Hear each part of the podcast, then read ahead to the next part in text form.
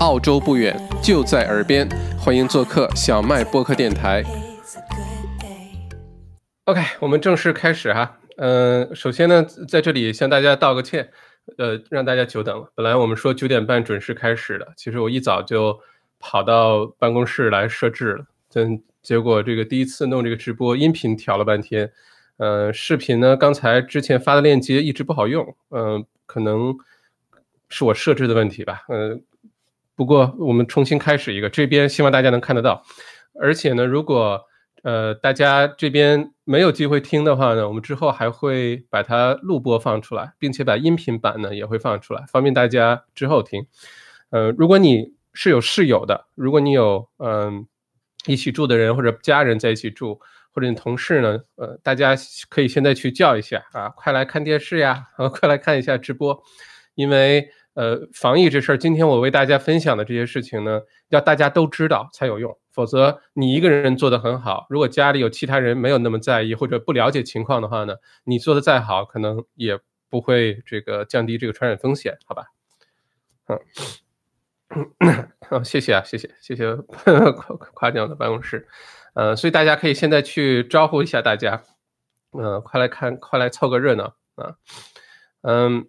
首先呢，先说一下我们这个今天分享的信息的，呃，这个呃一个声明哈，呃，有有人问，哎，小麦你是专业人士吗？你是医生吗？你为什么敢做这样的直播呢？我在此声明哈，我的确不是医生，呃，我也不知道这个专业人士是怎么定义的，呃，小麦今天分享的信息呢是，呃，今年一月二十五号啊，我看了一下，小麦内参发出了第一号疫情更新。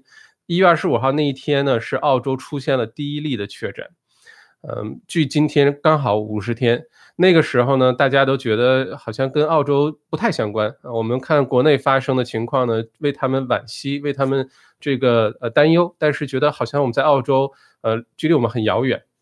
但是这个五十天过去了之后，发现，唉。全世界没有一个能幸免的啊！包括现在澳洲逐步的在呃这个事态升级。那我小麦今天分享的所有的这些内容呢，是我通过这过去五十天，眼睁睁看着各个国家的疫情从没有到开始出现，到出现大规模的扩散，然后到有些国家呢，现在甚至于出现了这个失控的状态啊，像意大利啊等等。嗯，我们今天分享的信息呢，是我。过去这五十天很多信息的总结，那我并不构成任何的医疗的这个建议哈。如果大家有不适的话，那肯定是要看医生的。呃，不过这些信息呢，呃，搜集进来呢，我觉得一定会大家有些帮助啊。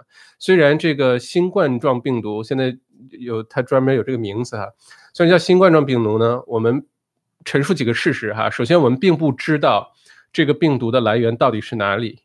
我们并不知道它具体的传播的途径到底是什么，我们并不知道如何的去呃有效的去治疗它，因为现在没有特效药，呃也没有疫苗。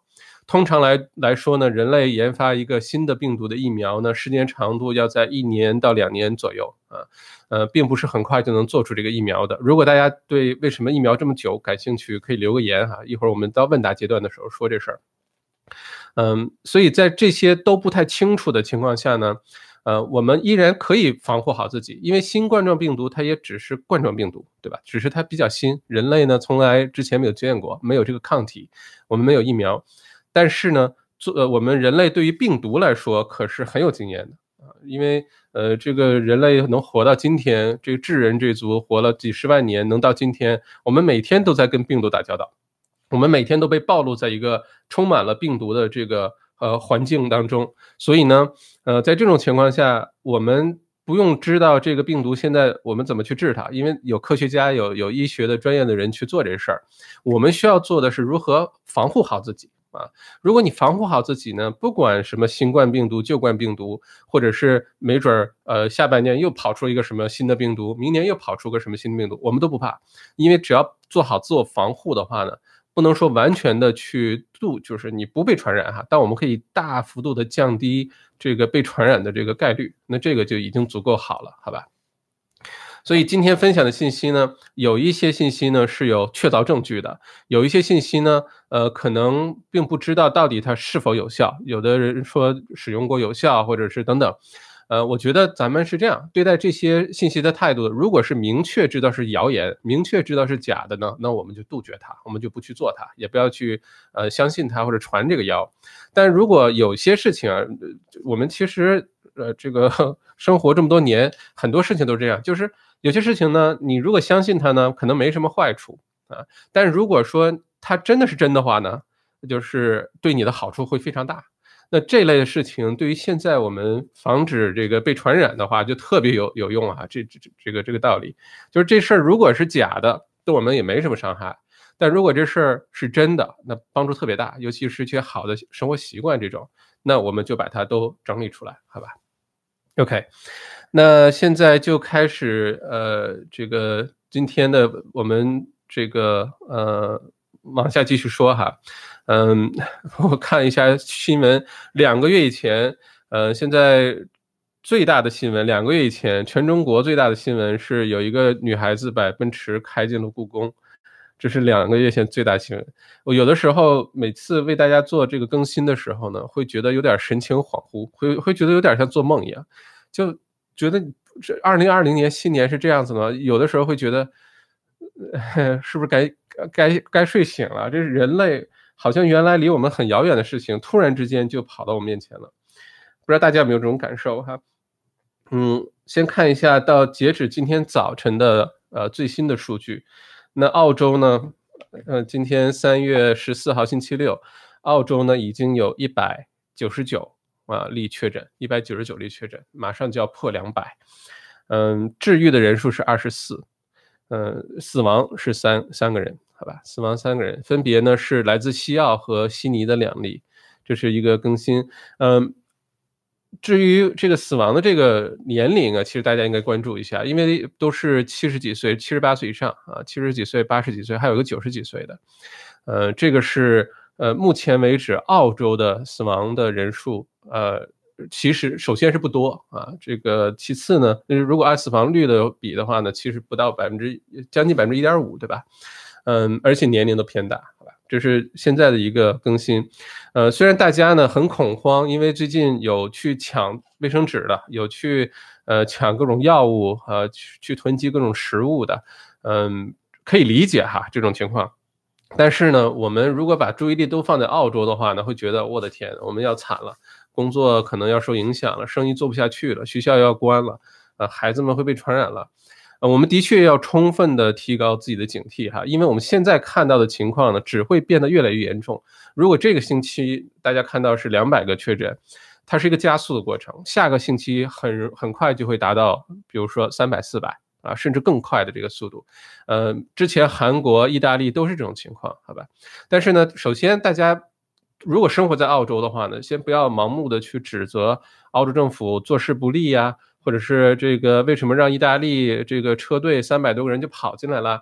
其实大家我觉得啊，要呃理解，其实澳洲政府在呃这次疫情当中到目前为止做的还是相当好的，呃一直呢跟着美国的步调呢是走在了这个呃世界卫生组织的前列，世界卫生组织每次信息都滞后。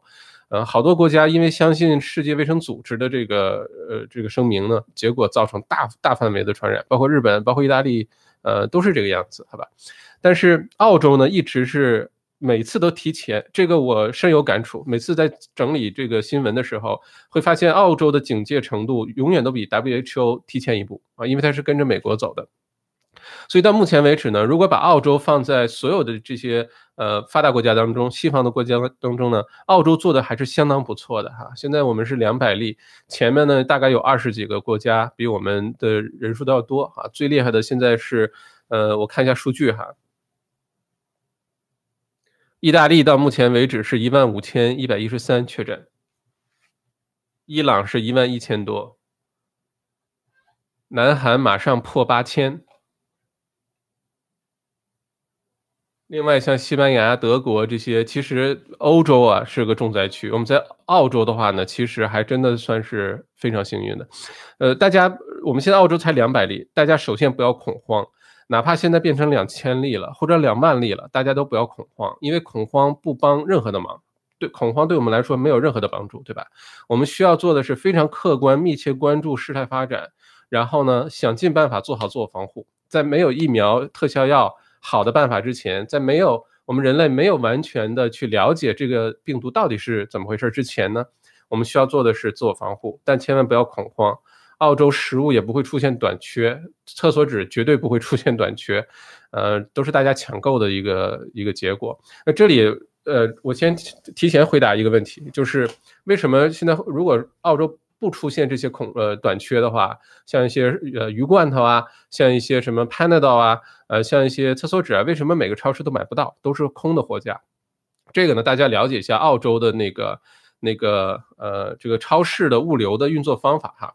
澳洲的超市，如果是给超市供过货的朋友肯定知道，呃，因为我原来有个同学，有个呃，就是 COS 负责物流那个 supply chain 的，它是这样的，每一个超市呢，就算你去买的什么呃什么洗手液啊，或者是你去买的什么厕所纸啊，每个超市其实囤的货都非常的少，他一般就囤两三天的货，然后呢，每个大区呢有个中央的仓储，他会不停的给这些送货。即使是比较忙的超市呢，可能一个星期，比如说洗碗液，比如说洗衣粉，比如说厕所纸，可能一个星期呢，它也卖不了呃七八瓶。啊，或者是十来瓶，也就是这个样子，他不会囤那么多货的。他超市的力量在于他有八百八九百家超市啊，他这样的销量才上去。所以如果突然之间几十个人跑过去，然后买那他那两三天的存货的话，肯定是不够的。他的这个供应链是需要时间去反应的。所以大家看到的一些啊呃新闻上什么拍的各种小视频也好啊，或者什么大家朋友圈里看到一些信息，排长队都空了。货架上什么东西都没有，这些都是暂时的，好吧？澳洲其实这些并不缺，澳洲其实接下来会缺什么呢？我一会儿在公布清单的时候会提到这个话题，好吧？澳洲的确有些东西会缺的，但是我们基本上生活保障的这些呃吃的、喝的、厕所纸啊，这些都不会缺的，这个请大家放心，好吧？澳洲呢是不太可能出现人道主义灾难的。什么叫做人道主义灾难呢？就是。呃，人活活被饿死，活活被渴死，没有厕所纸，活活被憋死，这些是人道主义灾难啊！在澳洲不太可能出现人道主义灾难，在澳洲有可能出现的是什么呢？是呃短时间内的一些靠进口的物资的短缺，这是有可能的，好吧？不过等一下我们再聊这个话题。嗯，现在呢，这个。呃，我们聊一下这个疫情的现在的发展路径啊，这个高峰期和这呃最糟糕，澳洲会达到一个什么样的情况？好吧，嗯，首先呢是呃这个发展路径啊，从过去这五十年开始呢，现在有各种说法哈，说这个病毒最早是呃从呃武汉开始的啊，可能呃从一月份有有这个新闻出来啊，有一月二十号那一天开始武汉封城的。从那天开始说这个疫情爆发，但有很多的新闻呢，有说是其实十二月三十号啊，这个消息就已经出来了啊，李李文亮医生就已经被去这个训诫了。那再往前呢？有的说十一月中、十一月底的时候就有人有症状了。现在说武汉的这个零号病人呢，是一位五十四岁、五十五岁的一个中国公民，呃，他是十一月中中下旬就出现了这个类似症状。那还有呢一些新闻呢是说，啊，可能去年九十月份的时候，在美国就已经有这种啊所谓的流感，最后被验证是呃是这个冠状新冠状病毒，好吧？嗯。这是从一月份开始的，大家会发现它传播的速度非常的快，非常的快。在一月份，也许就大家就觉得是昨天的事儿，对吧？大家想想看，这个春节联欢晚会，呃，我那个大年三十那天是怎么过的？我记得那天我看的那个呃罗胖的知识春晚，印象非常深刻。呃，drive through 去买了一个肯德基，而且这就像是昨天发生的事儿。结果呢，一下子就。波及到世界各个国家各个地方，那这里呢，我想跟大家分享一下病毒的传播的特征哈。病毒的传播特征呢，都是从刚开始好像就是个案，就那么一两例，好像不觉得是个问题，然后呢，变成一个区域发生所谓的社区传染，这个词是直接翻译过来的，叫做 community 呃 transmission。社区传染就是人传人，然后在一个小的范围内。呃，或者是一个城市呢，呃，开始有这个大面积的传播，然后逐步呢，呃，就到了其他的城市啊，到了其他的这个呃国家，然后到了其他的大洲啊，所以现在是全全地球上除了南极洲暂时没有的话，每个大洲都已经被传染了，每个大洲都被传染了，不管是什么气候的，不管你是冬天夏天，呃，不管你是什么人种，不管你是这个什么年龄，现在都有被传染的啊。从最老的，我们看到有九十几岁，不知道有没有上百岁的这个呃病例，最小的有几个月的婴儿被传染的。所以呢，目前为止，我们不能说这个病毒只传染某一个人种，呃，只传染某一个呃肤色，呃，只传染某一个年龄群。只传染某一个国家，只传染某一个气候下的人群，没有这种结论。呃，我们对待这个病毒的态度是，每一个人都有可能被传染，这是我们必须先呃清楚的一个一个认认识，好吧？嗯，而且按照现在这个病毒的传播呢，呃，对于澳洲来说呢，可能这个疫情才刚刚开始，才刚刚开始，呃，有可能会变得非常糟糕。我们看一下世界上这些国家啊，基本上分成两种，一种呢是。呃，现在特别失控的，好吧？就像意大利、伊朗这种非常失控。一种呢是虽然刚开始的时候有疫情爆发，但是很快就得到了有效的控制。你比如说新加坡，新加坡这方面做的就真的是非常好，好吧？那这两个这两种呃这个国家的区别在哪儿呢？区别在于有没有及时的提高防范的意识。其实区别就在这儿。你看新加坡呢，最早是输入案例哈，它最早是有一个呃呃开了一个国际性的大的会议，然后这会议当中呢，有从中国湖北去参会的人员，有世界各地参会人员，然后呢就出现了第一例，当时从新加坡回到了欧洲，回到了法国好像是，然后还还去滑雪了，他从来没有去过中国，但是他被确诊了，那是最早欧洲被确诊的。然后，呃，他住在同一个滑雪那个住住的地方呢，里面还有英国人什么的，然后就也都陆续被确诊了。当时在欧洲都是个位数被确诊的人数，好吧？呃，迅速呢就开始传播开了。嗯，我看到有些国家这个他们的态度啊，我真的是觉得这个国家就现在失控的状态呢，呃，其实是咎由自取。你像意大利。呃，很多人的态度是，哎，反正这个病早晚都会得，得了也死亡率也不高，大家该集会集会，该出去吃吃喝喝，该干嘛干嘛。呃，即使有这种什么封封城啊，什么或者是呃这个隔离呀，哎，就当是没听到，继续到街上去这个吃喝玩乐，对吧？这种国家现在都失控了，所有保就是有这种想法的国家都失控了。好吧，那另外一方面呢，我们说像新加坡这种国家呢，是最早开始就全面的防防范，呃，而且新加坡做的最好，就是新加坡是一个法律极其严格的国家，对吧？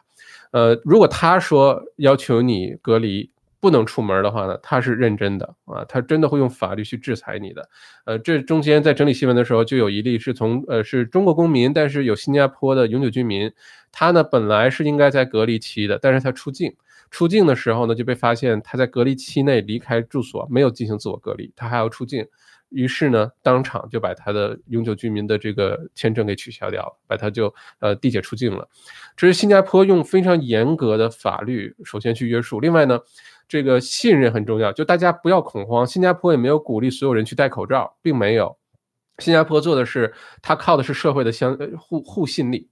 就是大家都相信政府，大家都相信这些专专业的机构发布的信息，大家也相信人与人之间。比如说，如果你真的是呃生病了，有疑似的症状哈，因为你没确诊之前，大家也也只是疑似。如果你真有疑似呢，你一定要戴口罩，你一定要自我隔离。而且在新加坡呢，很多人相信，如果有这种症状的人，大家会自觉的去自我隔离，自觉的去尽量减小传播。自觉的去戴口罩，这样的一个好处呢，就是其他人就不需要去啊戴着口罩保护自己了。因为在西这个呃，就是包括日本也好，包括西方国家也好啊，大家可能都看到这样的微信文章啊，我觉得这是对的。就是在外国人看来呢，戴口罩是你生病了，你防止这个疾病传播，所以你戴了口罩。所以戴口罩的人呢，通常都是已经有疑似症状啦，或者流感啦，或者是呃这样的人。如果你是没有什么呃疑似症状，是很健康，呃，这个活蹦乱跳的人呢，是没有必要戴口罩的，因为你不需要保护自己，因为他的逻辑是有疑似病状的人已经戴了口罩去阻止这个传播了，这是一个认知上很大的不同，好吧？也正因为如此呢，新加坡并没有出现物资紧张的问题，没有出现口罩不够的问题，因为只要是这个人自己能自觉做到，其他人就不用去花那么大的社会资源。那么大的力气去都做自我防护，囤积这个囤积那个，对吧？那新加坡这么小的国家，很多物资更是要靠进口，也没有出现新加坡出现人道主义灾难，吃的不够，什么喝的不够，厕所纸不够都没有出现。新加坡很快就达到了七八十例的确诊，我看一下现在的数据哈。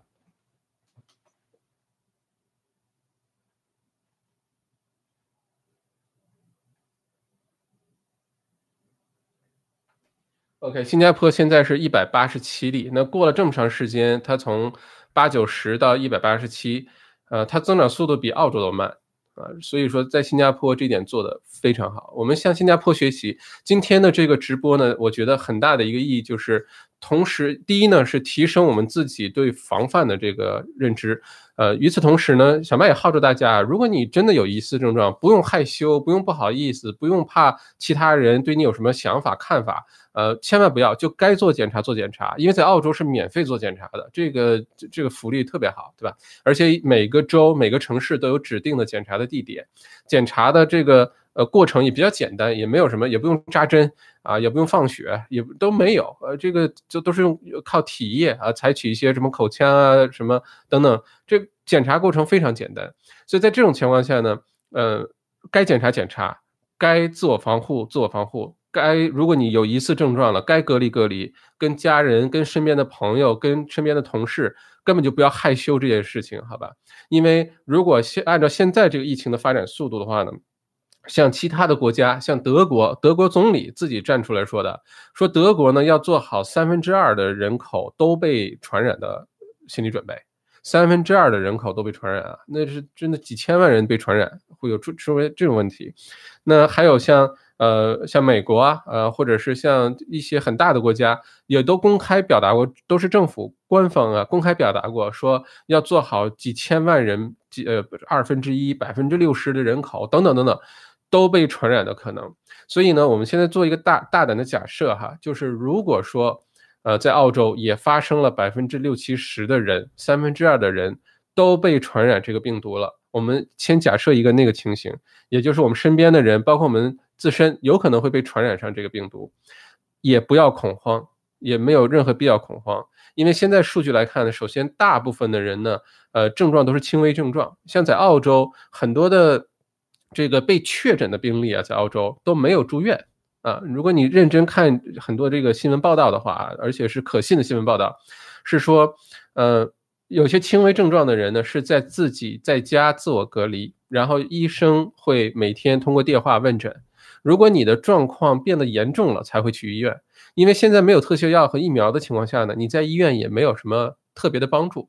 但如果你是重症的话，那就一定要注意了。那医院呢，可能有氧气瓶啊，有呼吸机啊，有这些办法能让你继续活下去。因为现在呃出现的死亡的这个病例哈，尤其在澳洲呢，其实都不是说这个病毒本身造成了他死亡，呃，通常来说是并发症，比如说这个人本来就有哮喘、有心脏病、有呃心血管的各种慢性疾病啊，有糖尿病等等，是因为这个病毒呢造成了，比如说呼呼吸困难啊等等等等，然后引发了其他的并发症。然后最后导致死亡，所以对于绝大多数人来说，即使是被传染了，我们想象就像一场流感一样啊。现在的死亡率比我们现在见到的流感，呃，死亡率要高一些。但每一年人类都在经历流感，每一年地球上死亡的，因为流感死亡的人其实也都不少的，也都很多。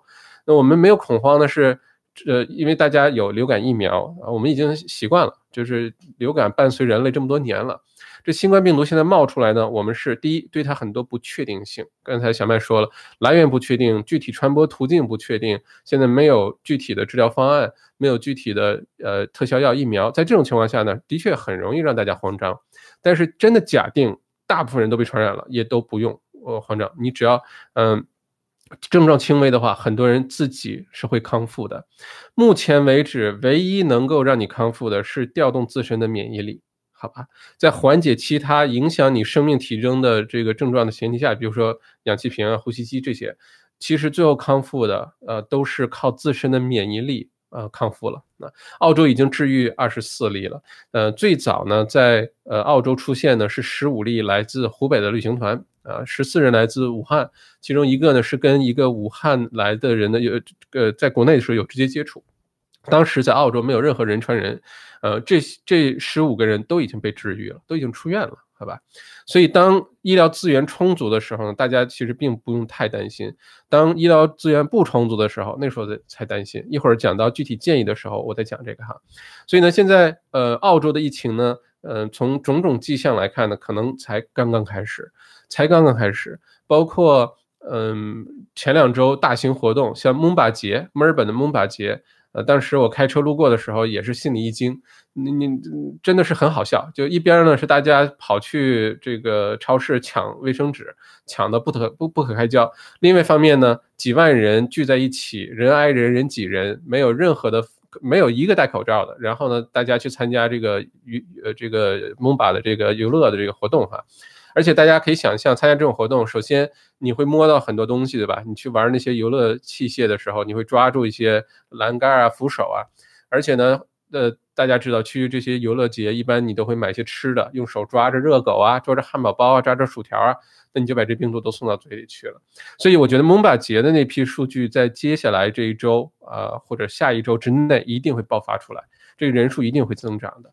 每次呢，其实我预测，比如说我说，呃，韩国这周之内一定过三千，下周一定过七千。我说澳洲这周末之前一定过两百。其实呢，我是经过了仔细的分析和计算啊，呃，但是我依然不希望我说准，因为每次说准我都觉得，哎，shit，又是这么多人中招了。呃，之前判断又是看来这个路径是的确会加速传染的。那蒙巴节那个会加速会。爆发出来，所以下一周现在是一百九十九，对吧？这一周肯定过两百了，到明天，然后下一周之内有可能会翻倍，这是有可能的。即使是这样的话呢，呃，澳洲也才刚刚开始，现在有很多的呃这个呃消息说呢，呃，这个疫情呢有可能会延迟，就是一直持续三到六个月。那对澳洲来说，秋天现在到了，对吧？今天外面如果你在悉尼、墨尔本的话，我不知道堪培拉的天气哈，悉尼、墨尔本今天就很凉爽。呃，昨天还挺热的，今天就只有十七八度的这个天气，那这个病毒的活性呢就开始增强了啊，它存活的时间就开始增强了。你要知道，这病毒每多活一个小时，就可能多传播很多很多人，好吧？那澳洲之前呢有炎热的天气做保障呢，这个传播速度很慢啊等等。现在呢，澳洲也面临这个传播加大的这个问题，所以。呃，现在总结起来就是，澳洲疫情可能刚刚开始，接下来的走向呢？如果我们能向新加坡学习，或者能像呃昨天这个 F1 方程式赛车这比赛哈，也是几万人会到场的一个比赛，如果能够当机立断的叫停，那个对于我们接下来的走向会有一个就像改变命运的这么一个一个一个改变整个这个澳洲的发展轨道。发生发展轨迹，好吧？那现在呃，澳洲呢已经颁布的这个新的法呃呃规定呢，是所有五百人以上的活动都必须取消，不管你是运动项目，你是音乐会，你是任何大型的项目啊，五百人以上的都会被取消。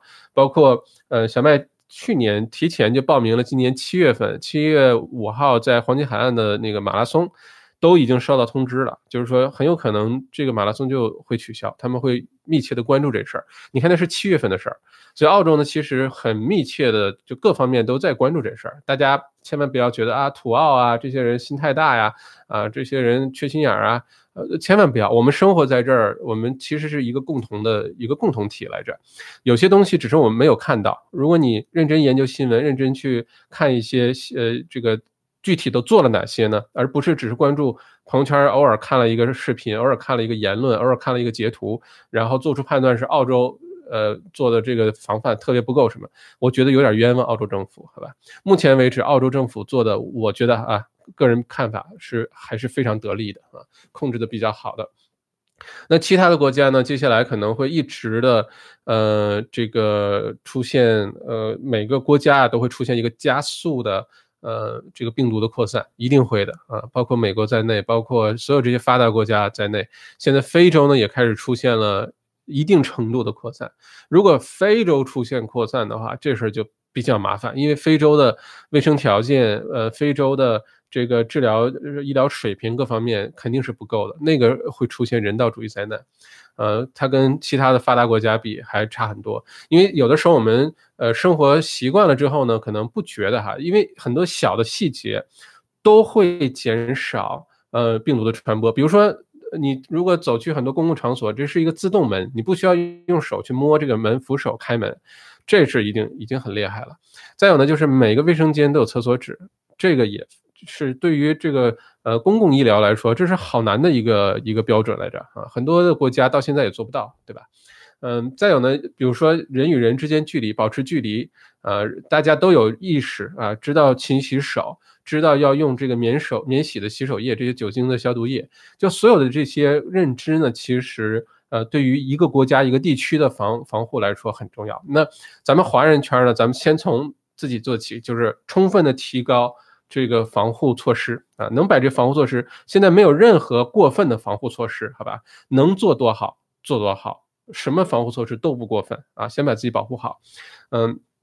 昨天我发朋友圈也说，人类历史上其实能今天大家坐在这儿听我，呃，给 给大家做直播，说明人类历史上活下了很多人，对吧？呃，人类历史上也经历过很多的这个大型的瘟疫啊，什么那个西班牙流感啊、禽流感啊、猪流感啊，呃，很多死亡率都远远超过现在的这个，呃，这个我们现在新冠病毒，像埃博拉那个死亡率百分之三十七点多，百分之四十左右。呃，远远超过现在的这个百分之二也好，三也好，有些地区可能达到百分之六，对吧？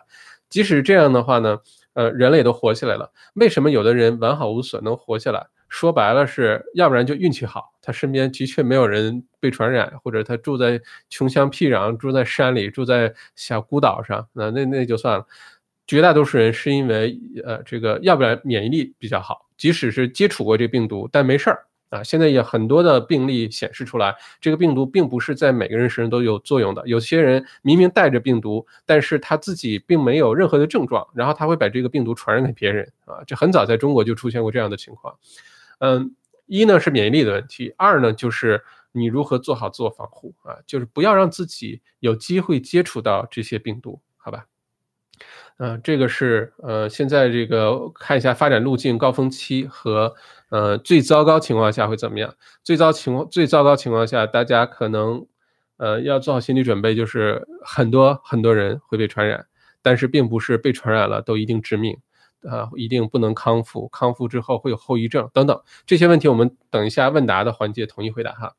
那接下来说一下出行，这是大家很关注的一个问题，就是公共交通啊，你比如说 bus 火车，嗯，这个电车啊，飞机。啊，等等，如果你必须出行的话，比如说你呃必须去这个呃其他澳洲其他城市，甚至必须必须离开澳洲去其他国家，那有的时候呃出于工作原因啊、探亲的原因啊，种种种种原因，我们可能不能避免。那很多人关心，比如说我每天上下班坐公交到底安不安全？我现在坐飞机到底安安不安全？那小麦呢找了一个呃这个呃。是 BBC 啊发的一篇文章，他呢统计了几个英国和美国大学的学者做的一些专门关于出行的呃一些这个结论，跟大家分享一下哈。首先呢是呃大家经常接触到的公交，比如说 tram、bus 和火车，是高危地区啊，是高危地区。那因为呢，这个你的近距离的交往啊，呃，非常的非常近，对吧？尤其是高峰的时候，也是大家离得很近很近。呃，再有呢，是你通常来说，在这个公交车上呢，会有一段时间，在一个相对比较密闭的环境当中呢，你会有一段时间。那一旦发生传染呢，在这种空密闭空间里被传染的概率是非常大的。所以坐公共交通的时候，的确是有危险的。啊，这个，呃，给出结论就是，第一呢，你如果坐的公交上没有那么多人，就整个 bus 上就你自己，那还有司机哈，那就没问题。但如果整个 bus 上或者整个电车上、整个火车上高峰期人挨人，这种被传染的可能性是非常大的。那这里呢有两个数据，大家一定要呃注意哈，就是一个呢是两米，一个是十五分钟，大家记住这两个数字，一个是两米，一个是十五分钟。呃，一会儿我们讲这个数字哪来的哈，但是在乘坐公共交通的时候，你要距离其他人两米，而且不要在一个密闭环境当中待超过十五分钟。这当然说起来容易啊，有可能做起来很难。如果你上班路比较远，你真的要在火车上待半个小时、一个小时之类的。那有可能是个问题，好吧？所以这段时间如果能够开车，开车；如果能够，比如说走路或者骑自行车，都会大幅度的降低呃被传染的概率啊。所以公共交通这一块大家要注意，因为很多前几年我们一直推行的生活方式就是多用公共交通，对吧？呃，这样呢，减少碳排放啊，增加城市效率啊，减少城市拥堵啊，等等等等。那大家的确也都对公共交通呃开始买账了，结果现在发生这个问题。那公共交通还是那个结论啊，大家一定要注意，tram、bus 火车高峰期时间人多的时候，呃，是被传染的这个高危地带，好吧？那说下飞机，飞机的话呢，其实按照这个呃 BBC 的这个文章的结论呢，反而比较安全。啊，飞机反而比较安全。它的结论是这么得出的：第一呢，是首先飞机上的空调系统呢，嗯，比我们这个办公室呃或者家里的一些什么这个中央空调系统啊，有效率的多得多。通常一个办公室或者是公寓楼的呃不是公寓楼啊，就是办公室中央空调啊，呃，这种中央空调呢是每十到十二分钟会把呃室内空气彻底换一遍，有的时间可能甚至更久。飞机的呢，可能两三分钟，它就可以把呃飞机里的空气彻底的更换一次啊，相对来说是比较干净的。再有呢，这个他们才呃去飞机上，在好像是呃六七个美国的航空公司的飞机上呢，去取了很多的样，取了很多样呢，他们拿到实验室去做比较，在飞机上就是这种病毒呃留下的痕迹哈，在空气当中的这痕迹，其实跟我们家里的起居室的水平差不多。所以飞机上飞机反而要比 tram 要比 bus 这些要啊这个安全一些，安全一些。如果你真的是需要离境啊，或者是去墨尔本飞悉尼，悉尼飞布里斯班，呃去塔斯马尼亚，真的要坐飞机的话，呃还没那么恐慌啊，比你坐 bus 什么的其实更加安全一些。只不过注意在飞机上呢，第一不停的酒精消毒液，因为飞机上虽然说这病毒 OK，呃跟大家平时接触的环境差不多，但是。但是细菌这东西啊，bacteria 是细菌，virus 是病毒，它是两种东西啊，我们经常混在一起。bacteria 飞机上是非常多的，你吃那个小小餐桌啊，呃扶手啊等等的细菌是非常多的。所以在飞机上，我的建议是哈，如果说你必须坐飞机出行的话，你不要在飞机上吃任何东西，这是我的第一个建议。嗯，如果是七八个小时飞机，你实在忍不住，也千万不要用手去抓任何的食物，一定要用，比如说筷子，用勺子，好吧？呃，尽量吃包装的食物，在飞机上预先就包装好的食物啊，能不吃就不吃了。而且呢，在飞机上或者在公共交通上，尤其是飞机上，尽量喝瓶装水，尽量喝瓶装水，因为一杯水倒出来，你不知道有没有人对着这个杯子说过话，或者是打喷嚏的时候传播过去，你不知道。只喝瓶装水。如果你必须出行的话，有必要的话可以戴口罩，在飞机上戴着口罩，好吧？呃，这是如果大家在飞机出行的话，出行这一块呢，还是那句话，就是。嗯，没有必要的话，现在对于澳洲来说，要减少不必要的出行，能不去的就不要去了，能不飞的就不要飞了，好吧？如果是旅行的话，就更要取消。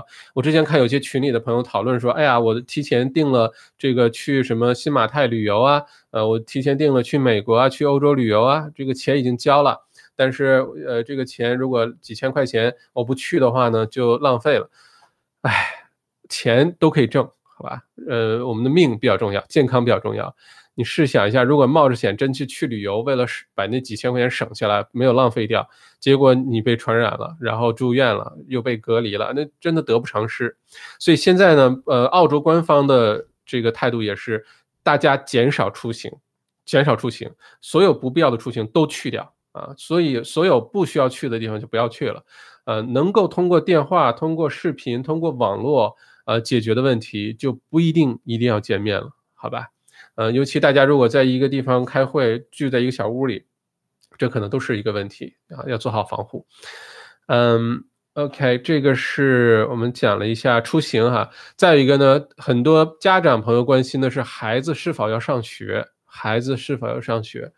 我的观点是非常明确的。如果这个呃，现在啊，澳洲很多的中学、小学都出现确诊病例了，有的是孩子、学生本人，有的是呢，可能是教职员工。我的态度是不要上学，不要上学啊，嗯，在家，在家比较安全，因为学校是可能会出现的一个重灾区，因为小朋友们呢离得都很近，而且呢，小孩子他不像。呃，就是有的时候他他可能不记得啊，手呢抓了东西啊，或者呃碰了什么桌面呀、地呀等等，然后他可能抓东西去吃啊等等，或者去摸脸呀啊等等。被传染的概率是非常大的。所以这段时间呢，也不要担心什么出勤率的问题，也不要担心什么呃其他同学会怎么想的问题哈，一定要劝自己的孩子不要去上学，在家里比较安全，好吧？这里呢，我也多说一句哈，如果你是孩子的家长，如果孩子没有很大，不是比如说已经十几岁了啊，还比较年纪比较小的，嗯，怎么跟孩子解释这个问题？其实也比较简单。首先呢，不要欺骗孩子，不要说我们现在在做个游戏啊，我们现在这事儿没事儿啊，等等，千万不要这么说，反而让他们容易忽视这个这个事情的重要性。我们呢，其实可以呃。比较委婉的哈，你因为你不想造成孩子的恐惧感，跟孩子沟通的时候，最重要的就是让孩子安心，让他知道这个事儿很严重，但是没关系，我们是可以去解决这问题的，这是大的路思路，大的方向，而不是告诉孩子这事儿没关系啊，你就该干嘛干嘛吧，我们这个都不要紧，或者吓唬孩子啊，你你这个会怎么怎么样，千万不要吓唬孩子，小的时候你吓唬孩子，会对他的这个心理造成阴影。啊，会让他缺乏安全感，长大之后都会受影响。那跟孩子怎么沟通呢？那基本就是说，呃，我们现在经历这个事儿呢，是一个全球的一个病毒啊，很多人会生病。呃，不过呢，呃，年纪比较小的，呃，如果你吃的比较健康，你平时喜欢到户外做运动，你平时不那么花那么多时间在电脑前玩游戏、玩 iPad 呢，你被传染的可能性会比较小。而且这段时间呢，就更要注意洗手啊，更要注意个人卫生，好吧？嗯，这个即使是家里有人被传染啊，因为上班的缘故，因为出去的缘故，即使被传染，呃，小朋友也不要慌张啊，大部分人的人都会康复的。而且我们在澳洲生活呢，已经相当幸运了，跟其很多世界其他国家比，我们已经非常非常安全和幸运了。所以要要让孩子有知道这事儿有多多重要，但一定要给他安全感，一定要告诉他这件事情是有解决的。我们是可以过去的。人类人类到现在，这不是第一次遇到这种事情。人类遇到过好多次这种大型的全球的这种病毒传播，有的是局域的，有的是全世界的。但大家现在都活着，对吧？而且这件事情，不管我们有多焦虑，这件事情都会过去的。这疫情一定会过去的，哪怕以后每年这个病毒都回来，那时候已经有疫苗了，也不需要太担心了，好吧？所以这个是关于孩子上学的问题，尤其如果年龄比较小的话。那就更不要去上学了，因为，嗯，在学校可能也不会耽误太多的课程，不会耽误什么事情。如果真的是，不管是孩子自己啊，因因为有的时候孩子自己可能觉得自尊心比较强，或者担心同学们怎么看他，或者担心自己的课程会被落下。如果孩子真的坚持要去上学，或者是学校坚持要去上学，我的建议是，你就把这个免洗洗手液交给孩子。什么情况下一定要涂？你摸了任何的东西的时候，都要去涂这个洗手液。如何好好洗手啊？如何好好洗手？唱两遍生日歌，把指甲啊、每个手指头啊、手腕啊都要洗到。一定要嘱咐他如何做好自我的防范，好吧？跟学校呢充分的沟通，看一下学校为什么如果要求孩子们来上学，为什么啊？我现在得到的一些信息啊，现在没有公布出来。今天是三月十四号，星期六，对吧？下个星期大家会看到一些信息出来。有些大学会开始关闭，呃，我听到的是 City 的一所大学，我就不说名字了，因为我也没有确凿的信息啊，免得大家有什么不必要的误会啊、恐慌什么的。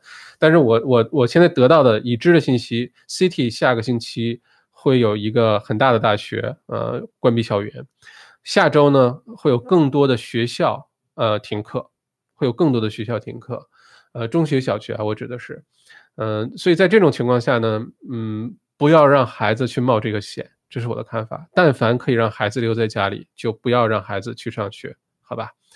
呃，而且这个学校假期也快到了，对吧？嗯，这个春假呃是秋假，我们叫秋假是吧？马上就到了，到了之后呢，又放了两个星期假，所以呃，对这个学校的这个扩散呢，其实是有帮助的，是好事来着，好吧？OK，呃，而且呢，如果之前孩子是坐学校的 school bus 上下学的话呢，我建议这段时间家长朋友们就辛苦一下，呃，开车送一下，尽量让孩子减少暴露在公共场所的这个情况。尤其你想，你在一个班里呢，你接触的是这些人，如果你去坐 school bus 呢，里面又是另外一群人，就等于是你在跟不同的人群不同的接触，所以要尽量减少这种传染的概率，好吧？嗯。OK，然后我们再说一下下面哈，嗯，是否要上班？OK，这个呢分两种情况了，呃，看你工作的这个呃情况是什么样，因为有的人工作的环境呢里面没什么人，对吧？可能是呃办公室里本来就没什么人，或者是一个仓库，或者是你是这个司机，呃，就等等等等吧，就是你的办公场所里没什么人的，那其实并不需要担心，好吧？该干嘛干嘛，你不能就闲着，人是会闲出病来的。因为我们一闲着的时候，没事干的时候，各种恐慌、各种焦虑、各种猜疑、各种阴谋论就都冒出来了。就是闲的人忙的时候呢，反而比较健康啊。你注意力被分散掉，做点正经事儿的时候呢，反而比较健康，好吧？嗯，这段时间就就。给自己找点事儿干，但如果你是比较密集的，很多办公楼呃，很办公室，大家坐的比较近，或者一楼里好几千人的这种的，我建议大家呢，跟你的雇主好好的谈一谈，能不能回家办公。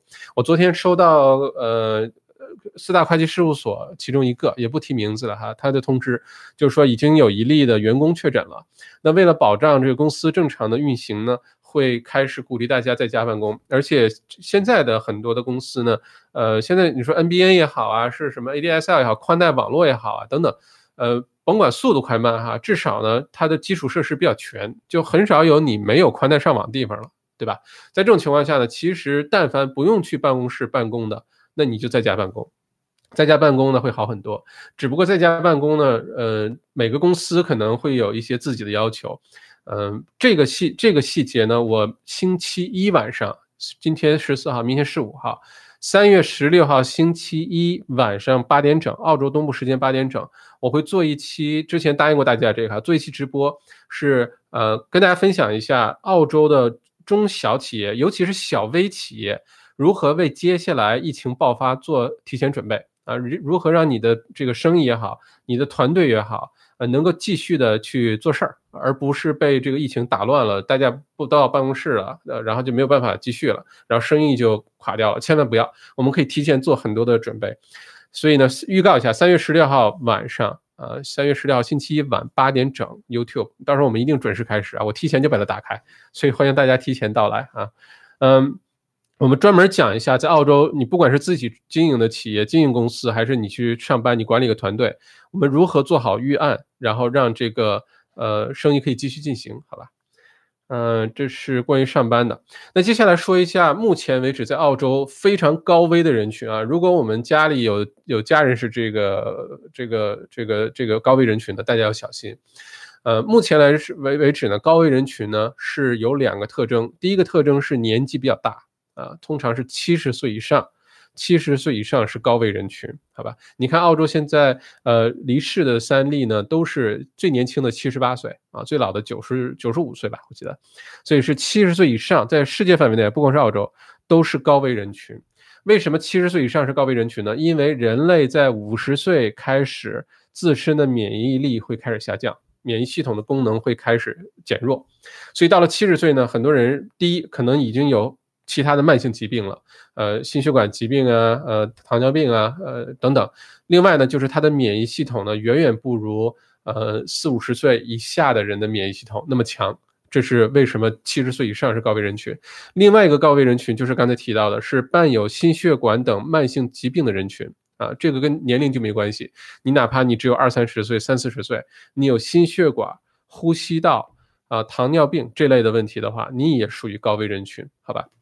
如果这两个相加，如果你家里人有七十岁以上，并且有这些心血管、呃糖尿病、慢性疾病的，那就更要小心。怎么小心呢？不要让他们轻易的出门，好吧？如果出门，做好所有的防护，戴口罩啊，勤洗手啊，不要碰脸等等，要做好所有的防护。因为高危人群真的被传染的时候才令人担心啊。如果是年轻人啊，说实话，我们最后真的会好的啊，真的被传染了，好好注意一下就会好了。我们只要坚持到有疫苗出现的那一天就可以了。这是我们要做的，好吧？嗯，OK，这个是呃一个重点关注的人群哈。嗯，现在讲一下防止被传染的三大途径啊，这是我呃搜集了很多官方的资料啊，整理出来的三个重要的防止被传染的途径，好吧？不能百分之百的说你就一定没事儿了，一定阻隔了，不是这个的，但是可以大幅度的降低你被传染的概率。呃，要不然大家哎，现在多少人？一百三十人了。OK，大家要不然点个赞。我看我才取了取经，发现很多做直播的这个呃这个博主啊，都会要求大在直播当中大家点个赞，我好知道大家还在听着哈，不然的话还以为其实大家挂在这都已经去吃饭了，就我一个人对着屏幕说话啊。嗯，OK，谢谢大家哈。嗯，我们继续啊，说一下防止被传染的三大途径。呃，三大途径，第一个途径叫做 social distance，叫做社交距离啊，social distance。现在呢，这个是被要求的最重要的一个呃防止被传染的途径，叫做呃社交距离。什么是社交距离？就是我们刚才提到的两个数字，第一个是十五分钟，第二个是两米。就说这个病毒现在传播呢，首先呢是没有一个。确定的结论说这个病毒一定会通过什么方式传播，比如是呃物体表面的传播啊，是不是通过呃飞沫、空气传播啊？呃，是会不会通过体液传播呀？呃，现在还有这个粪口传播，也是直接翻译过来的，听上去有点搞笑，没人吃屎，对吧？但是粪口传播就是如果你的通过你的人体的各种消化道啊、胃酸啊、呃肠道啊，最后如果粪便里还有活性的病毒的话，它能引起来一系列其他的卫生问题啊，一系列的问题，包括。呃，用这个施肥的蔬菜会不会有病毒啊？呃，包括你去卫生间的时候，呃，这个漂泊飘的空气会不会有病毒啊？等等，就一系列这些问题。现在呢，也都是猜测，就是说这些传播途径是大概率的，并没有确定这些是一定就是这个传播途径。那在这个时候呢，有一个简单的办法，就是注意你的社交距离。这个。比如说飞沫传播也好，你跟一个确诊的，就我们假定现在你跟路人甲，这路人甲就告诉你了，他就确诊了，好吧？如果你真的是跟这样一个人说话，他也没戴口罩，你也没戴口罩，但如果你保持在一米以上的距离，你被他传染，就通过飞沫传染的概率就已经明显开始降低了。如果你能大于两米的话，你被他说话传染这个飞沫传染的概率是非常非常非常小的。好吧，所以两米很重要。这个飞沫，除非他是对着你对喷，呃，你们两个在对骂，或者他就想把你传染上，使劲儿往你这儿吹气儿。正常说话情况下，两米以外就已经非常非常安全了啊。这个呃，飞沫它通常传播不会超过一米，好吧？一米以上已经大幅度降低，两米已经非常棒哦。大家点了这么多赞，谢谢谢谢谢谢谢谢啊！我知道大家在听就好了，非常感谢，嗯。因为星期六，我知道大家很多人都有很多事情安排，送孩子上中文学校啊，去吃个好吃的。不过我昨天给那个苏哥发了个微信，告诉他今天降温下雨，把大家都拦在家里听我直播。哎，今天你看就。下雨了，Anyway，讲个冷笑话哈，呃，不然话题太沉重。OK，第一个注注意社交距离，所以呢，呃，两米大家保持好。如果你非得跟一个你不熟悉的人聊天呢，站得远一点。澳洲的大家会发现，澳洲本身的这个文化的社交的距离呢，通常就在一米开外。呃，因为我原来工作同事呢，有一个是伊朗来的工程师，好多年前啊，是结构工程师，他就跟澳洲的同事呢，就特别搞笑，他说话的时候就喜欢贴着你说。恨不得就两个人脸贴着脸就跟你说话这种，所以每次在在办公室里的同事一边跟他说话一边后退，一边说话一边后退，一边说话一边后退，最后甚至有的同事会直接说那个哎你你离我远点，你不要离我这么近啊。呃，在澳洲呢好有一个特别好就是本身常见的社交距离就已经大过一米了，那我们再特别注意一下，不要特别近距离的跟人说话，好吧？这是第一个两米，第二个十五分钟。要少于十五分钟，呃，快说，有话快说，有话高效率的说，能不见面说就不见面说。但你非要跟有这种呃密切接触的话，社交距离的定义啊，官方定义就是少于十五分钟，大于两米，好吧？少于十五分钟，大于两米，大家记住这个，这是第一点。这一项可以现在被认为是最有效的防止。传就是病毒扩散的一个最有效的办法。所有的像什么所说的自我隔离啊，在家办公啊，减少去做这个公共交通啊，所有的这个呃这个呃关键的这个依据啊，就是这个，就是注意社交距离，好吧？你不跟人接触，这病毒会活不下去的，因为病毒的传播它必须有宿主啊，就是我们人类。如果这病毒暴露在空气中，暴露在这个环境下，它自己就会死掉。它必须有宿主。那目前已知的宿主就是人类。那目前已知的宿主，我们不说蝙蝠啊什么的哈，就是小猫小狗啊这些，它们可能口腔啊身上会有这个病毒，但它们不会被传染。现在最好的在地球上这个新冠病毒的宿主就是人类。那我们只要不跟其他人类去密切的接触，哎，这不就解决了吗？这病毒就。传播不下去了，它就被死掉了，好吧？第二个防止这个传播的途径哈，非常重要的是勤洗手不碰脸，勤洗手不碰脸。为什么这个问题引出一个很重要的呃话题啊？是说为什么澳洲政府不鼓励戴口罩？就海外的政府一般都不鼓励戴口罩啊，呃，只鼓励大家洗手。在这咱们强调说一下哈，我们的手呢是细菌和病毒特别特别集中的地方，因为我们会摸各种各样的东西，对吧？嗯。而且呢，我们有的时候，比如说你这手上传染这个病毒了，我们会不经意的去摸脸，有的时候挠挠脸，有时候抠抠鼻子，有的时候呃这个挠挠脑门儿啊，有的时候抠抠耳朵啊，因为身上有的时候会痒一点，对吧？有一些数据，我之前读过一本书，我忘了是哪本书了，呃，是说呢，人一天不经意会摸脸七十次，我不知道这怎么统计出来的哈。那我们就不说七十次那么多吧，你就每天摸脸二十次。在现在这个特殊环境下，都已经有点危险了。而且我在急诊这个呃工作的医生朋友告诉我，这根本就不是什么秘密。就是你想，急诊的医生每天要面对的各种各样的，呃，不知道这个病人来了什么情况，是急流感了，是食物中毒了，是什么等等。他们面对各种各样的情况，你很少看急诊的医生天天戴着口罩的，没有。但为什么急诊的医生不是每工作一天就生病一天呢？不是说他们这个有什么神奇的什么药物啊？不是的，其实你会发现，急诊的医生都主动的不去用手摸脸，只要你不用手摸脸，很多的病毒进不去的。因为对于人体来说，目前来说，这个新冠病毒哈，都是通过脸上的这些地方进入身体的，你身上任何地方都进不去，都非常安全。就现在告诉你，皮肤上就有新冠病毒，它都进不去。是非常安全的，但如果你把它送到了鼻子、嘴、眼睛这些有黏膜的地方，它就有可能进入人的身体，好吧？所以这是为什么洗手特别重要。呃，为什么不戴口罩呢？我们刚才讲了，如果你保持社交距离呢，其实这个通过飞沫传播、通过空气传播呢，它并没有传播的那么有效率啊。它呃，你真的戴个口罩，如果口罩被污染过，口罩呃这个戴的方法不对，因为你要知道，比如说 N95 口罩，呃。这次出名了哈，原来大家都不知道口罩还分级别，N95 口罩在澳洲的级别叫 P2，对吧？在欧洲叫 FFP2，呃，在中国叫 KN95，都是一回事儿，都一个评级。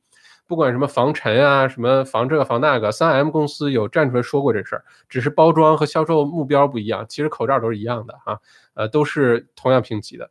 那这个口罩，比如在澳洲啊，它是有严格的澳洲标准的，就 P2 这种级别口罩或者 N95 等等。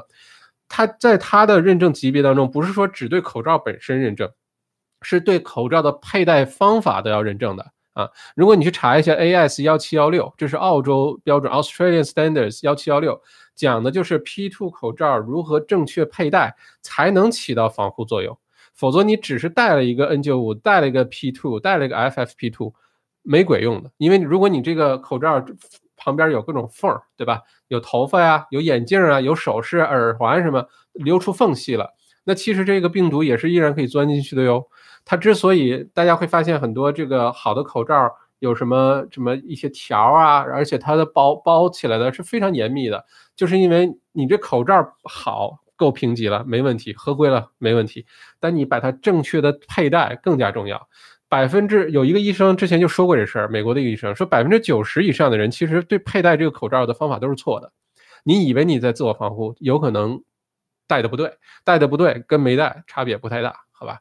嗯，而且大家一定看过之前传的意大利的那个那个警察呀，还是呃工作人员、政府工作人员戴口罩，把那那么大个大鼻子露在外面，只只把嘴挡上，然后还有一些呢是把上面挡上，把嘴露出来啊，说话方便还是什么？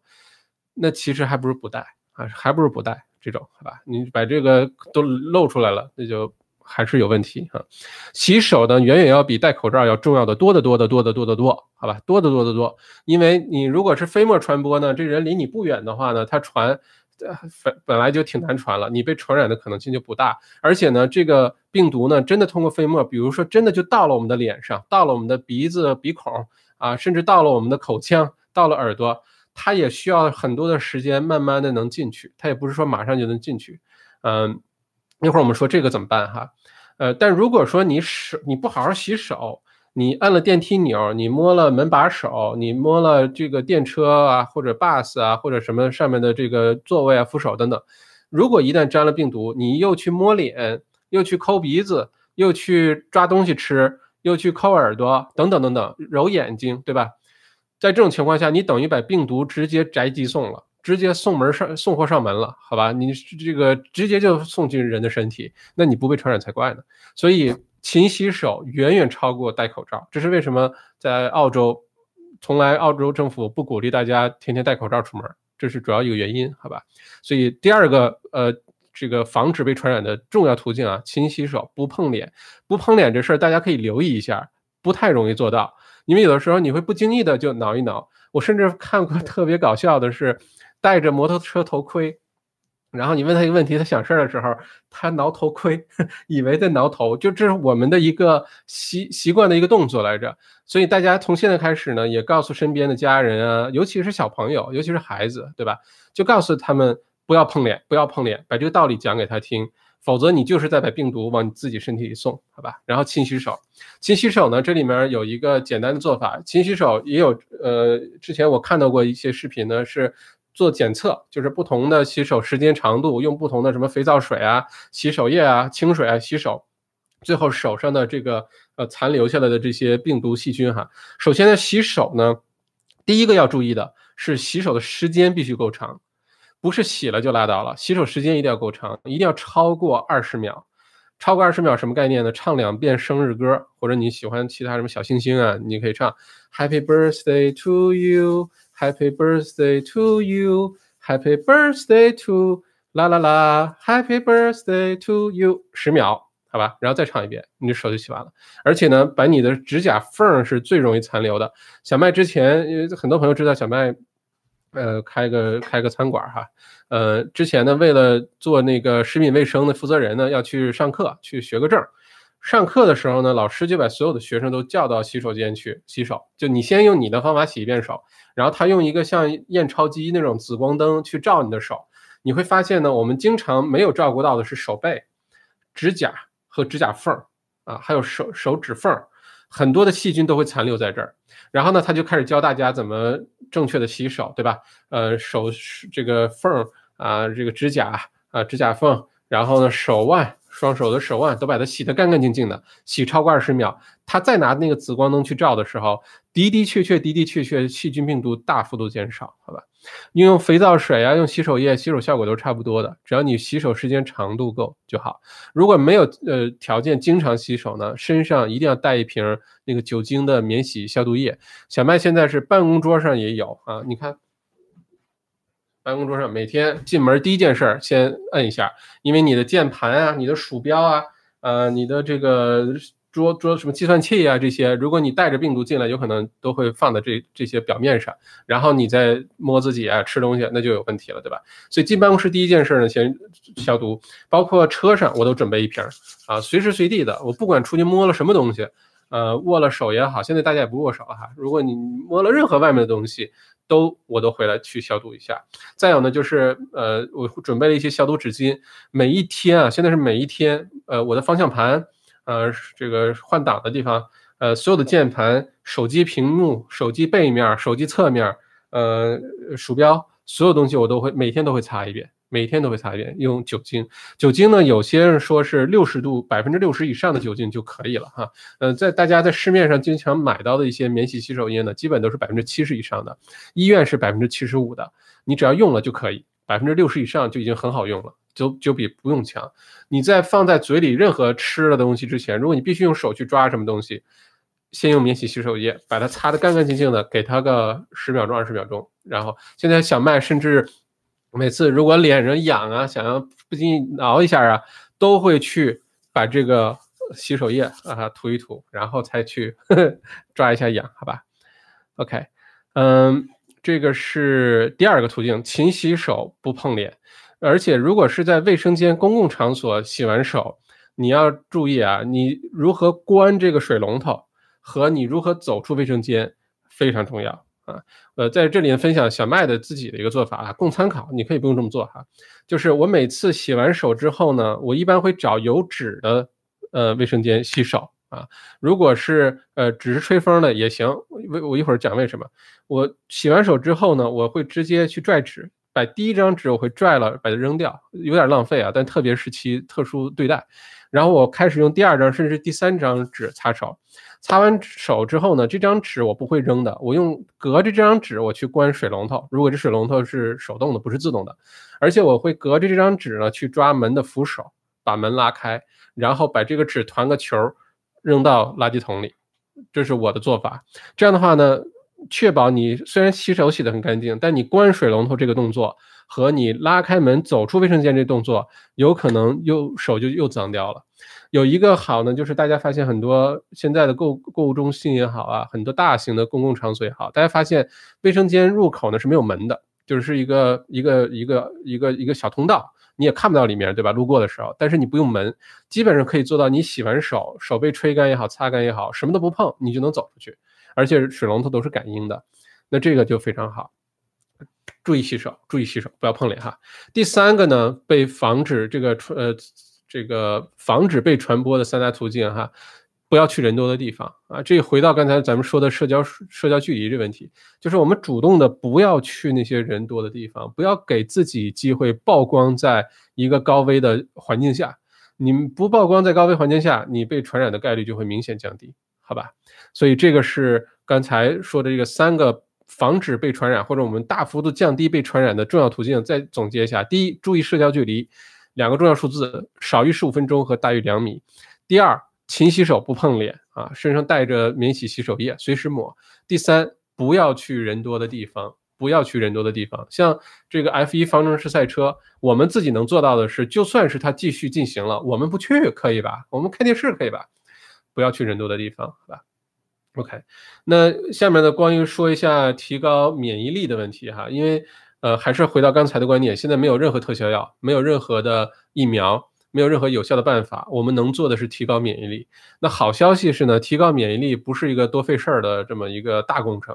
我们简单的改变一些生活习惯，呃，知道你应该吃什么东西，你就可以提高免疫力。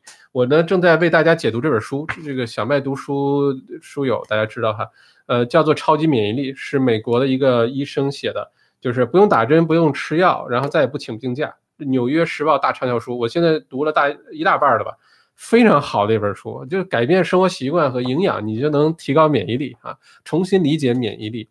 呃，这免疫系统特别重要。这次新冠病毒，如果说呃几个月以后啊，或者是甚至一年以后，如果说大家在这场全球的这个病毒大传染的这个情况下，依然毫发无损。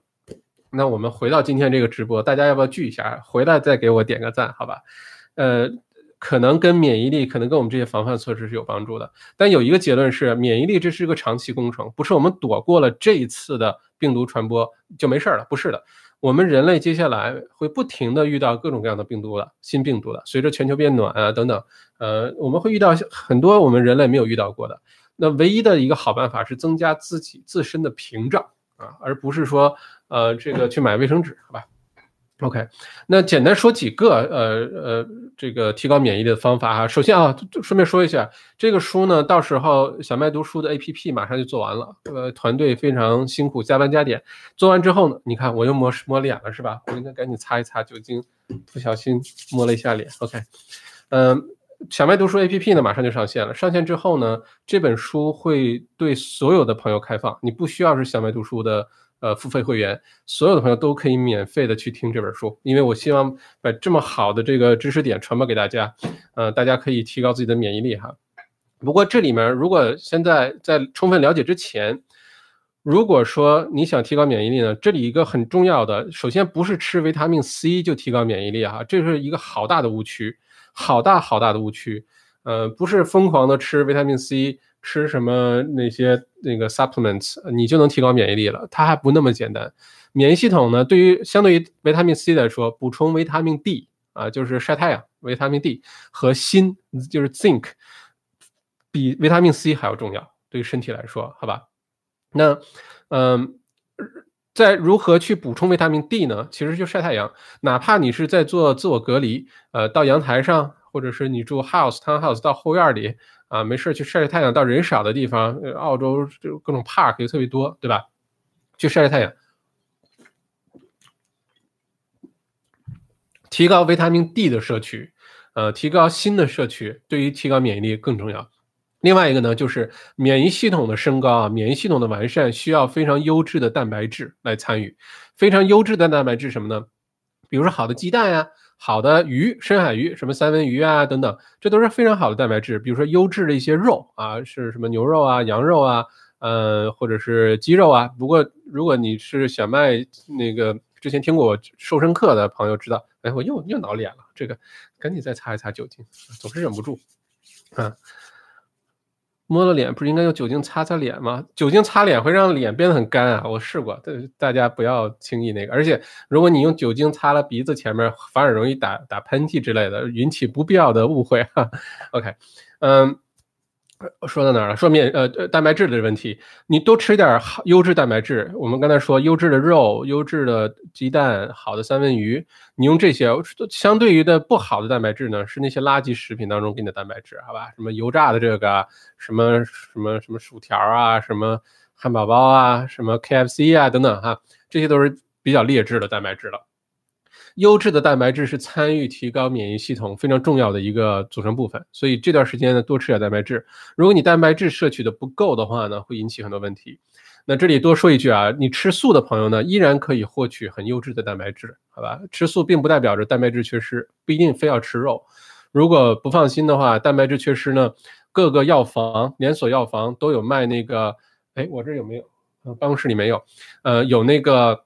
呃，全素的，呃，vegan 的做的那个呃蛋白粉，你们买一个，你喝一喝也很好，都是有机的，里面用的什么什么豆子啊什么的提取出来做的蛋白粉。如果你觉得你蛋白摄取不足的话，去买那个喝就行了。我平时就是喝那个东西，我也不说什么牌子什么的，大家自己去找啊，各个药房好几个牌子，选一个便宜的就行，因为这东西没所谓什么牌子不牌子，选个有机的 organic 的啊，嗯，这是这个。呃，再有呢，就是如果是七十岁以上，家里或者自身家里有有有有父母啊什么有长辈，七十岁以上是特别要关注的，好吧？要特别特别关注。如果他们有任何的一些症状出来，嗯，像现在已知的症状，什么干咳啊，呃，发低烧啊，对吧？然后全身乏力，嗯，像是呃还有些是有痰，如果是有这些问题的话呢，或者气短啊，这些都是明显特征。像有这些呢，一定要关注，一定要及时的去检做检查，好吧？及时做检查。那其他的一些症状呢，像有的人拉肚子啊，有的什么呃浓痰，有的呃什么出现什么呃流鼻涕啊等等，都是个例。目前来说，就是比较小范小比例的有这些症状，大部分的症状呢就是干咳，嗯，气短。然后呢是发烧，这是最多人有的症状。因为现在这个病毒还在继续持续的这个扩散和发展，而且它病毒是会变异的，会出现不同版本的。它进入一个人的身体，跟在这身体里被传播到下一个人的时候呢，已经有一些变异了，好吧？而且它会出现十几种不同的变异的版本，所以在这种情况下呢，嗯。这个病毒的特征表现在每个人的一些表表现出来的这这个症状呢，有可能是不太一样的，好吧？呃，再有呢，昨天小麦看了一篇文章，呃，是美国的一个一个一个文章，我觉得很有道理。就是说，他现在做的很多的研究呢，是，呃，通常很多人两天前两天是没有任何症状的，就是他已经被病毒传染了，他是没有任何症状的，叫 T 减二。就这这两天呢，它是具有传传染性的，它可以传播给别人，但是他自己看上去像一个健康人。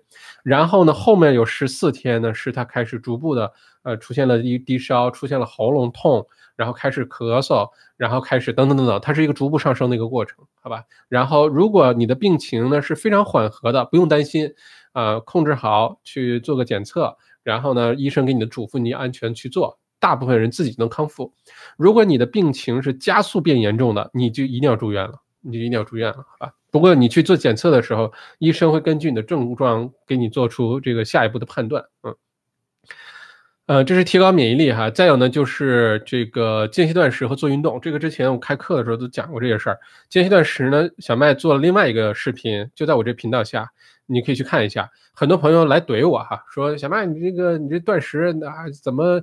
什么科学依据啊？你怎么能鼓励人在家饿肚子啊？这等等的，哎，没关系啊，大家认知不太一样，对于这个世界的看法不一样，了解到的信息不太一样，所以我尊重大家有不同的意见，我尊重大家有跟我不一样的看法，我尊重大家来怼我来拍砖，没关系，好吧？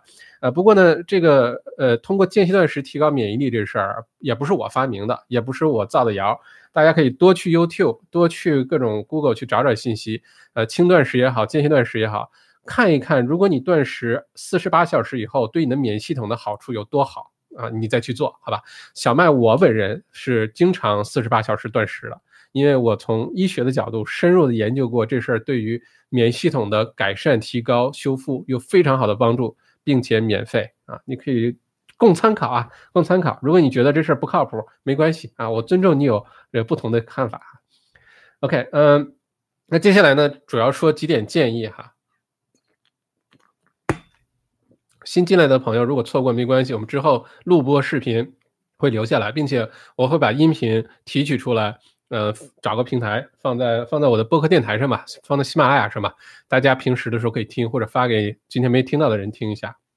嗯，新进来的朋友继续点赞哈。我们这个视频已经进行了一小时二十分钟，呃，我尽快的把它结束，然后把一些常见问题回答，不耽误大家信息流过多的时间，好吧？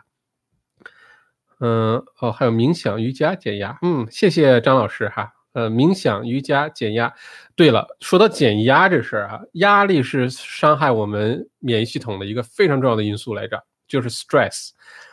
非常重要。你 stress 大的时候，通常压力大的时候很容易生病。压力大的时候很容易生病，工作压力大、学业压力大、家里生活压力大，是最容易生病的时候。那减轻压力的办法，的确就是，比如说瑜伽、冥想，分散一下注意力，然后倾诉啊，想想办法缓解压力。压力小了，免疫系统也会得到改善啊。OK，接接下来呢，说几点建议哈。刚进来的朋友，麻烦点赞哈，谢谢。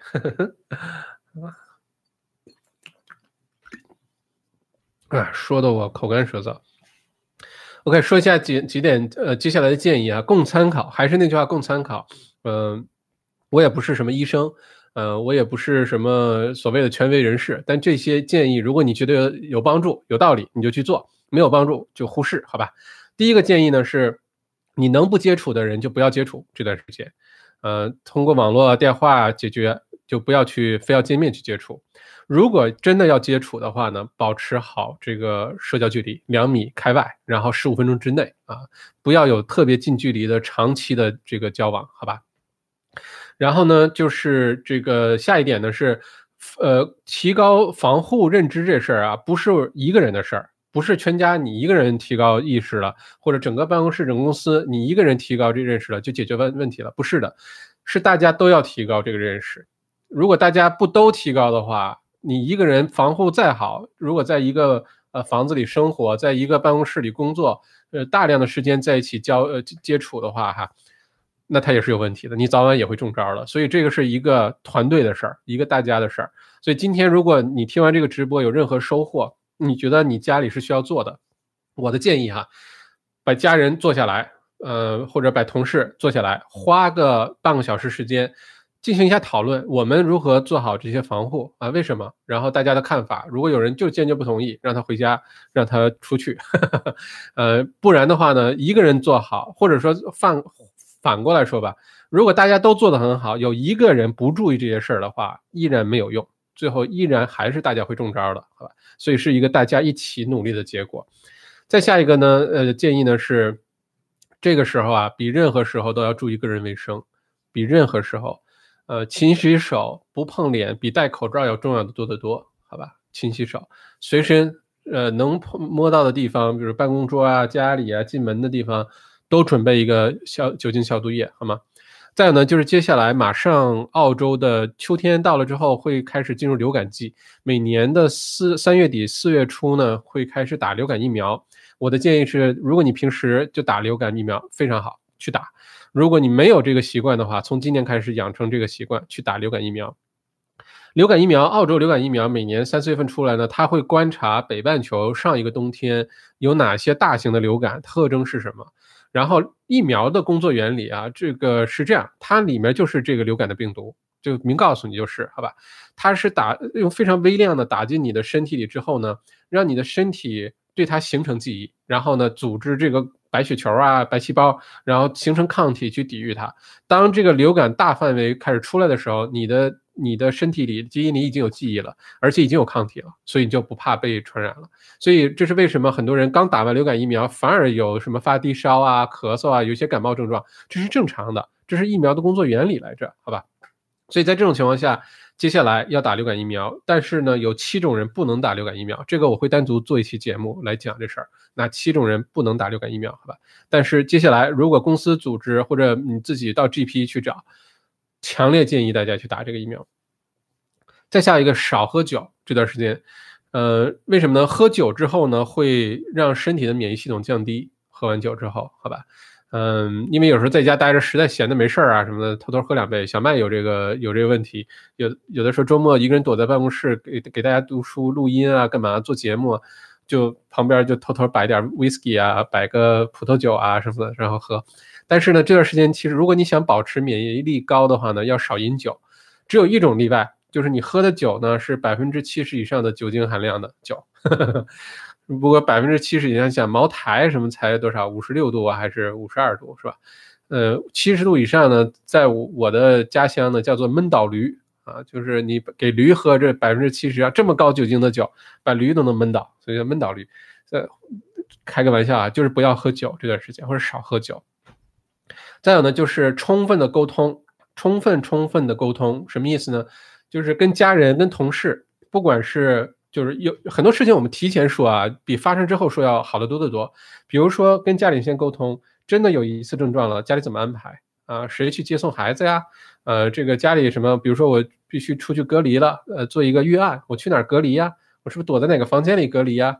哎，提前把这些事情可以聊一聊。如果真的大范围传播的话呢，可能很多人都会面临这问题。与其发生之后去说，不如现在就把这事儿聊开了。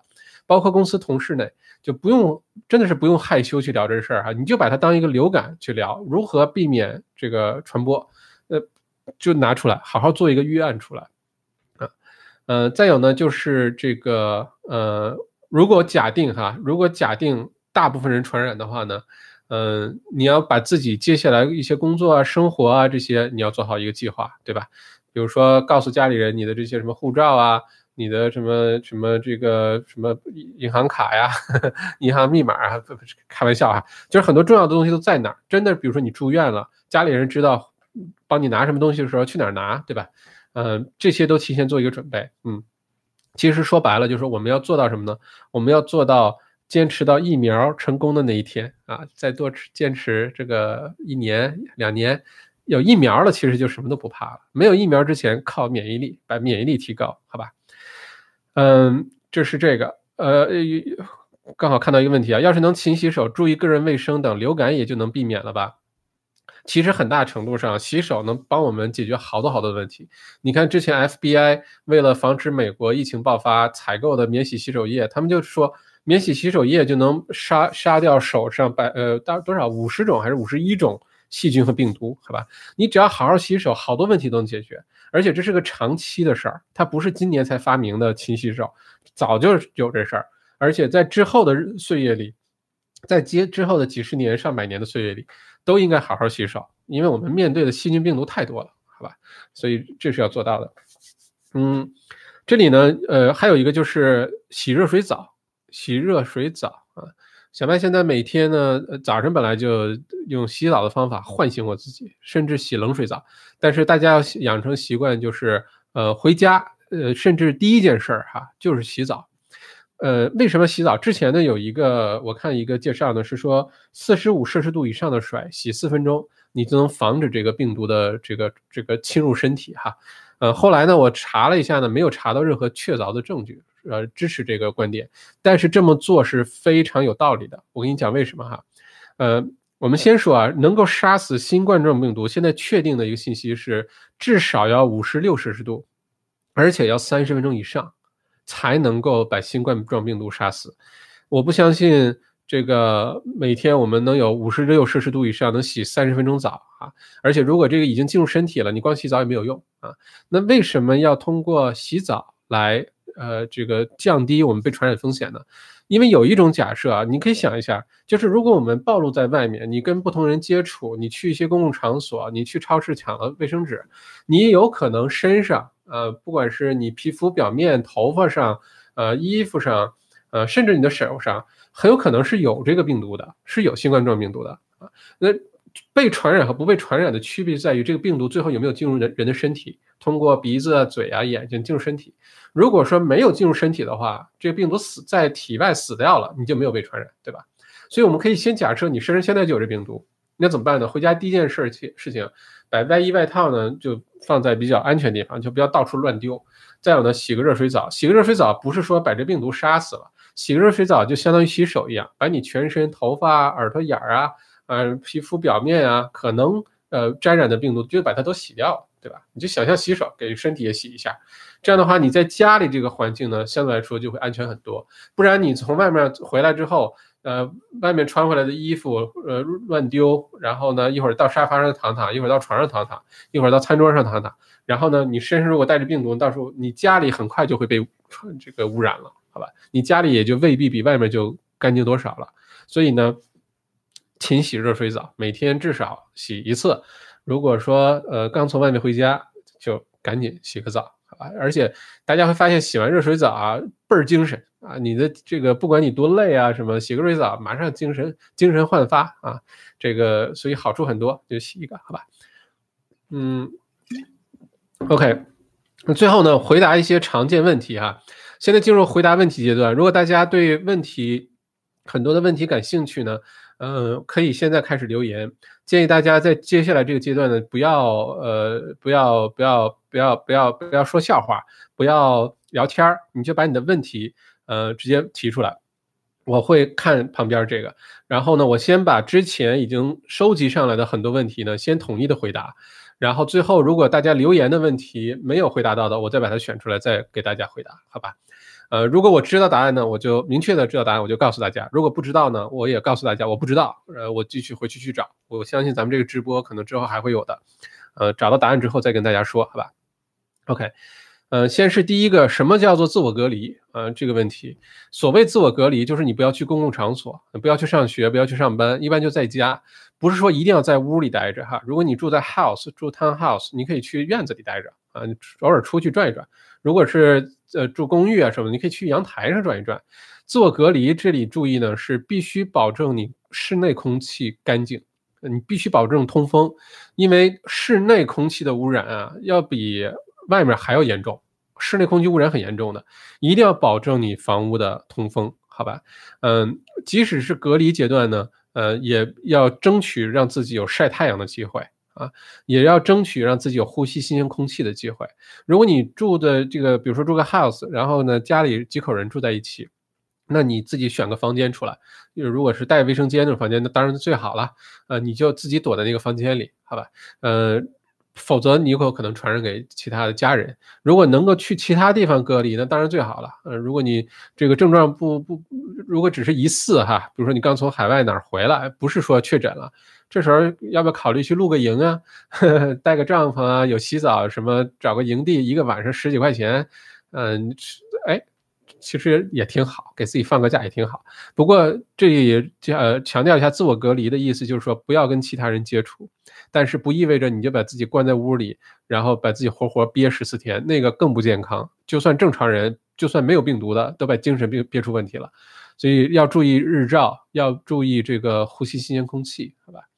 呃，什么是密切接触？我们经常看到，呃，新闻啊说避免密切接触，就是我们刚才说的社交距离十五少于十五分钟，大于两米，这个就是呃不叫密切接触了，好吧？下一个问题呢说，呃，要不要从国内买试剂盒自我检测？我的答案是坚决不要，坚决不要。呃，几个原因。第一个原因呢，是中国呃这个是呃检测方法是核酸检测，现在美国做的是检测呢，完全用的不是同一个方法。就是核酸检测呢，其实在国内也发生这种情况，就是有漏漏诊的，就是你第一次检测可能是阴性，然后呢，第二次、第三次、第四次检测之后才出现阳性。所以第一呢，它的准确度是一个问题；第二呢，澳洲检测这东西是免费的。好吧？你就不要害羞去医院了，戴着口罩。现在医院也没有媒体说那么夸张，排大长队，而且逐步的，呃，澳洲拨款要建一百个临时的诊所做检测诊所，甚至现在开始出现就可以 drive through，像买麦当劳一样，你开着车在车里不用下来就检测了，而且很快就能做完。在这种情况下，根本没有必要自己去做任何检测，你本来就不准，任何不准的检测还不如不做，因为你做完了你也不知道是不是你是被传染了，所以我不建议从国内自己买十几盒来做自我检测。呃，下一个有疑似症状怎么办？任何刚才提到的疑似症状哈，什么干咳、发烧、呃喉咙痛，呃还有像这个嗯，还有什么浑身乏力。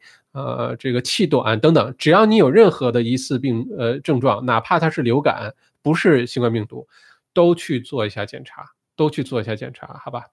嗯，目前在澳洲，不管你是什么身份，做这个新冠病毒检测都是免费的，不管你是 PR 啊、澳洲公民啊、学生签证啊、访客签证啊、工作签证啊、移民的第一个临时签证，不管是什么，都是免费的，所以大家去做一下，好吧？呃，速度也很快。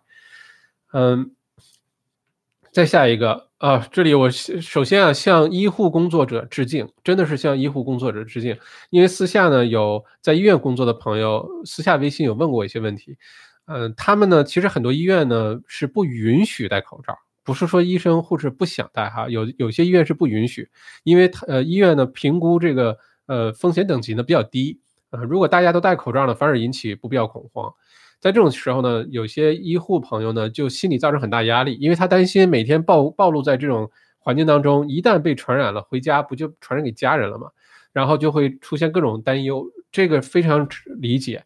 而且医护人员在现在这个这个时期哈。那就是最美丽的人啊，就是我们的天使。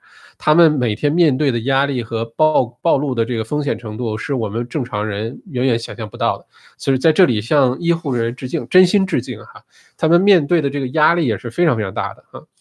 嗯，OK，然后还有一些呃，在这里呢，集中集中的去呃辟谣哈，一些大家私下发信息给我的，统一辟辟下谣。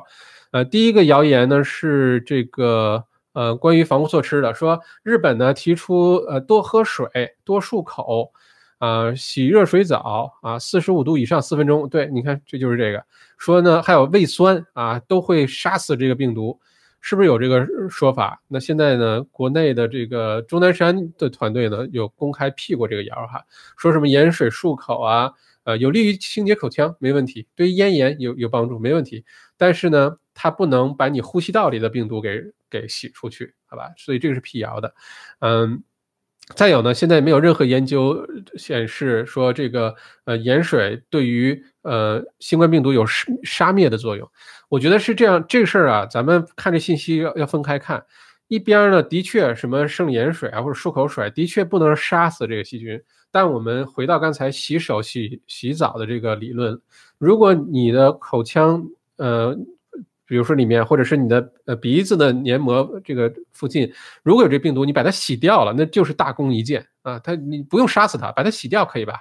所以我觉得不要以为这样能杀死，这是谣言。但是你多洗呃多洗澡多洗手，能够把这些病毒洗掉，那这个就是真的了，对吧？所以这是第一个。第二个呢是呃说呃频繁喝水啊，能不能够预防新冠病毒感染？假的，呃，剑桥大学病毒学助理研究员，呃，叫韩月，他就专门研究了一下这事儿，说呢，这个新冠状病毒呢是通过呃入侵呼吸道的黏膜的上皮细胞，然后在细胞当中完成呃繁殖呃增长来完成这个侵入人体的。你多喝水呢，其实不能阻止这细胞进入呼吸道，好吧？即使说有一种说法说通过喝水把这个呼吸道里的病毒呃送到胃酸里，胃酸把它给杀掉了。胃酸的确能杀死好多好多好多的病毒，这是真的。但是呢，胃酸能不能杀死新冠状病毒，现在没有任何的医学根据。也许是有啊，但是不知道，好吧？所以呢，能喝很多水，呃，杀病预防病毒这事儿，嗯，不是真的，好吧？但是你确实要喝水啊，因为你水喝的不够，脱水状态下，你的免疫系统也会受影响啊。但喝水呢，大家注意。就是说，传说中的每天喝八杯水这事儿呢，到现在也没有找到到底是谁说的。整个世界的医学界都在找这个人，到底谁说的每天要喝八杯水啊？没有这说法。你要喝够，就是你要每一两个小时要去一次卫生间，而且你的尿液呢不应该是黄色的，那就 OK 的，好吧？没有人说每天固定必须要喝多少水，喝水喝多是会出问题的，会让你的电解质失衡，而且呢会对肾脏造成很大负担。所以喝水喝多了未必是好事儿，喝够就可以，OK，？嗯，下一个是啊，刚才我们说到啊，新冠状病毒在五十六摄氏度以上三十分钟以上的时间可以被杀死，对吧？这是真的。但是有的人会问说，那我就洗热水澡呗，我就每天五十六摄氏度以上洗三十分钟。如果你洗过热的热水澡哈，对身体是有害的啊，你会引起这个叫热射病。那身体如果长期在特别高温的水里待着，时间长了是有问题的。所以不要通过这种方法去消灭这病毒哈。OK，嗯，呃，N95 口罩呃消毒之后是否继续可以用？现在没有定论，没有定论啊。呃，如果有一种说法很好笑，就是说如果这病毒十四天隔离，人们就没事儿，那是不是口罩我准备十四个，每天用一个，然后放在太阳下晒，呃，留十四天之后我再重复使用？这些理论我觉得都是呃挺有道理的哈。至于能不能重复使用呢？目前来说，没有任何官方说可以或者不可以。呃，美国疾控中心 CDC 说呢，N95 口罩在特殊的情况下，可以在操作严格的规范下，叫延长使用期限，延长使用期限，好吧？嗯，而或者叫做有限的重复使用。如果这个品牌的商家有明确说可以重复使用，那应该就可以。如果说厂家没有这么说的话呢？呃，美国疾控中心 CDC 的建议是使用不要超过五次。就你这口罩，你戴着出去买了个菜，出去干了什么，拿回来之后呢，放在通风有阳光的地方啊，不要放在有污染源的地方。然后下一次再买菜的时候再戴，不要超过五次啊，这最多不要超过五次。嗯，下一个问题是需不需要戴好几层口罩？你如你如果不是一线急救的这个医护人员，根本就没有这个需要，因为 N95 口罩也好是。呃，什么 P2 口罩也好，他说的是防护程度。如果防护程度越高呢，你戴着口罩的时候，呼吸会变得越来越困难啊。包括现在有 N99 口罩，那你就会一定会出现呼吸的问题，因为你这个隔隔离这个过滤层太密集了，对吧？你要戴多层的话，一定会呼吸不畅，你会很很难受的，你会缺氧的。所以如果你戴的是 N95 口罩，或者就是普通的外科口罩呢，戴一层就够了，千万别戴好几层，好吧？呃，新冠状病毒会通过皮肤侵入身体吗？刚才我们说了，这是谣言啊。新冠状病毒不能通过皮肤侵入身体，它只能从人体的黏膜侵入，比如说口腔、鼻腔或者眼部，通过这些传入，好吧？呃，通过皮肤反而没事儿，但是不代表着皮肤上没有新冠状病毒，有的话怎么办？勤洗手，勤洗澡，好吧？呃，新冠状病毒会变成一个长期存在的病吗？这是完全有可能的。现在，呃，很多国家的政府啊、医疗机构都在表态，觉得这个会变成一个呃每一年都会爆发的一个事情啊，这是大概率的。那每一年爆发的时候，就每年我们都保护好自己。还是那句话，等到一年后、两年后有疫苗了，一切就变得简单了。嗯，在没有疫苗之前，做好自我防护，好吧？嗯，新冠状病毒病人对肺部的损伤是不是不可逆啊？会不会留下后遗症？呃，这个呢是中国工程院副院长王晨说呢。现在的首先，现在病例数还是比较有限，而且时间长度比较有限。就现在的这个观察来看呢，呃，很多病人的肺部功能最后都是恢复了，完全的恢复了，都能在这个生长。呃，所以并不用太担心说这个一定会留下什么后遗症啊，肺部的损伤是永久的。呃，现在既没有证明说一定不会，也没有什么证据证明一定会。在这种情况下，我们不去得就好了，好吧？得了之后，尽量让自己快点康复就好了啊。中央空调会传染病毒吗？呃，中国那个呃上海的那个医生张文宏教授说过这事儿，他说中央空调呢有这个传播疾病的可能，好吧？呃，只是有这个可能，但是我小麦自己呢，通过其他途径查了一些信息呢，我觉得在这种可能性下，传播的这个可能性是非常非常小的。不然大家可以试想一下，比如说最近墨尔本那个被传染、被确诊那个呃意大利车队的那个队友哈，他们就住在酒店里。如果说有已经明确确诊了，那如果说中央空调传播疾病是比较厉害的话，呃，那整个酒店里的工作人员和每个客房的人应该都被传染才对，或者是大规模的被传染才对。事实上是并没有，好吧？现在在国内的隔离也都是在一些酒店里进行隔离，所以通过中央空调传播这事儿，我觉得可能性非常小，非常非常小。嗯。所以住在公寓的朋友啊，等等也不用太担心。而且现在说实话，这个季节非常舒服，你也不需要开空调，对吧？能不用就先不用它，多开窗啊，多通过外面调节温度，晚上多盖层被子就完了啊。这但是不用担心啊，说开空调能够能够这个被传染这事儿，我觉得不用太担心啊。呃，紫外线消毒是不是能消消灭这个冠状病毒？呃，答案是的，紫外线对于杀灭很多的细菌或者病毒是非常有作用的。紫外线，但是紫外灯大家不要自己跑去易贝买一个回家就乱照哈。紫外线的照射呢是有严格的要求的。呃，紫外线对于人或者宠物都有呃，对，尤其是眼部或者皮肤都是有伤害的。如果你选择用紫外灯来对房间进行消毒呢，呃，消毒的开了灯的期间呢。人和宠物都要离开这个房间，不要暴露在紫外线里面过长时间，好吧？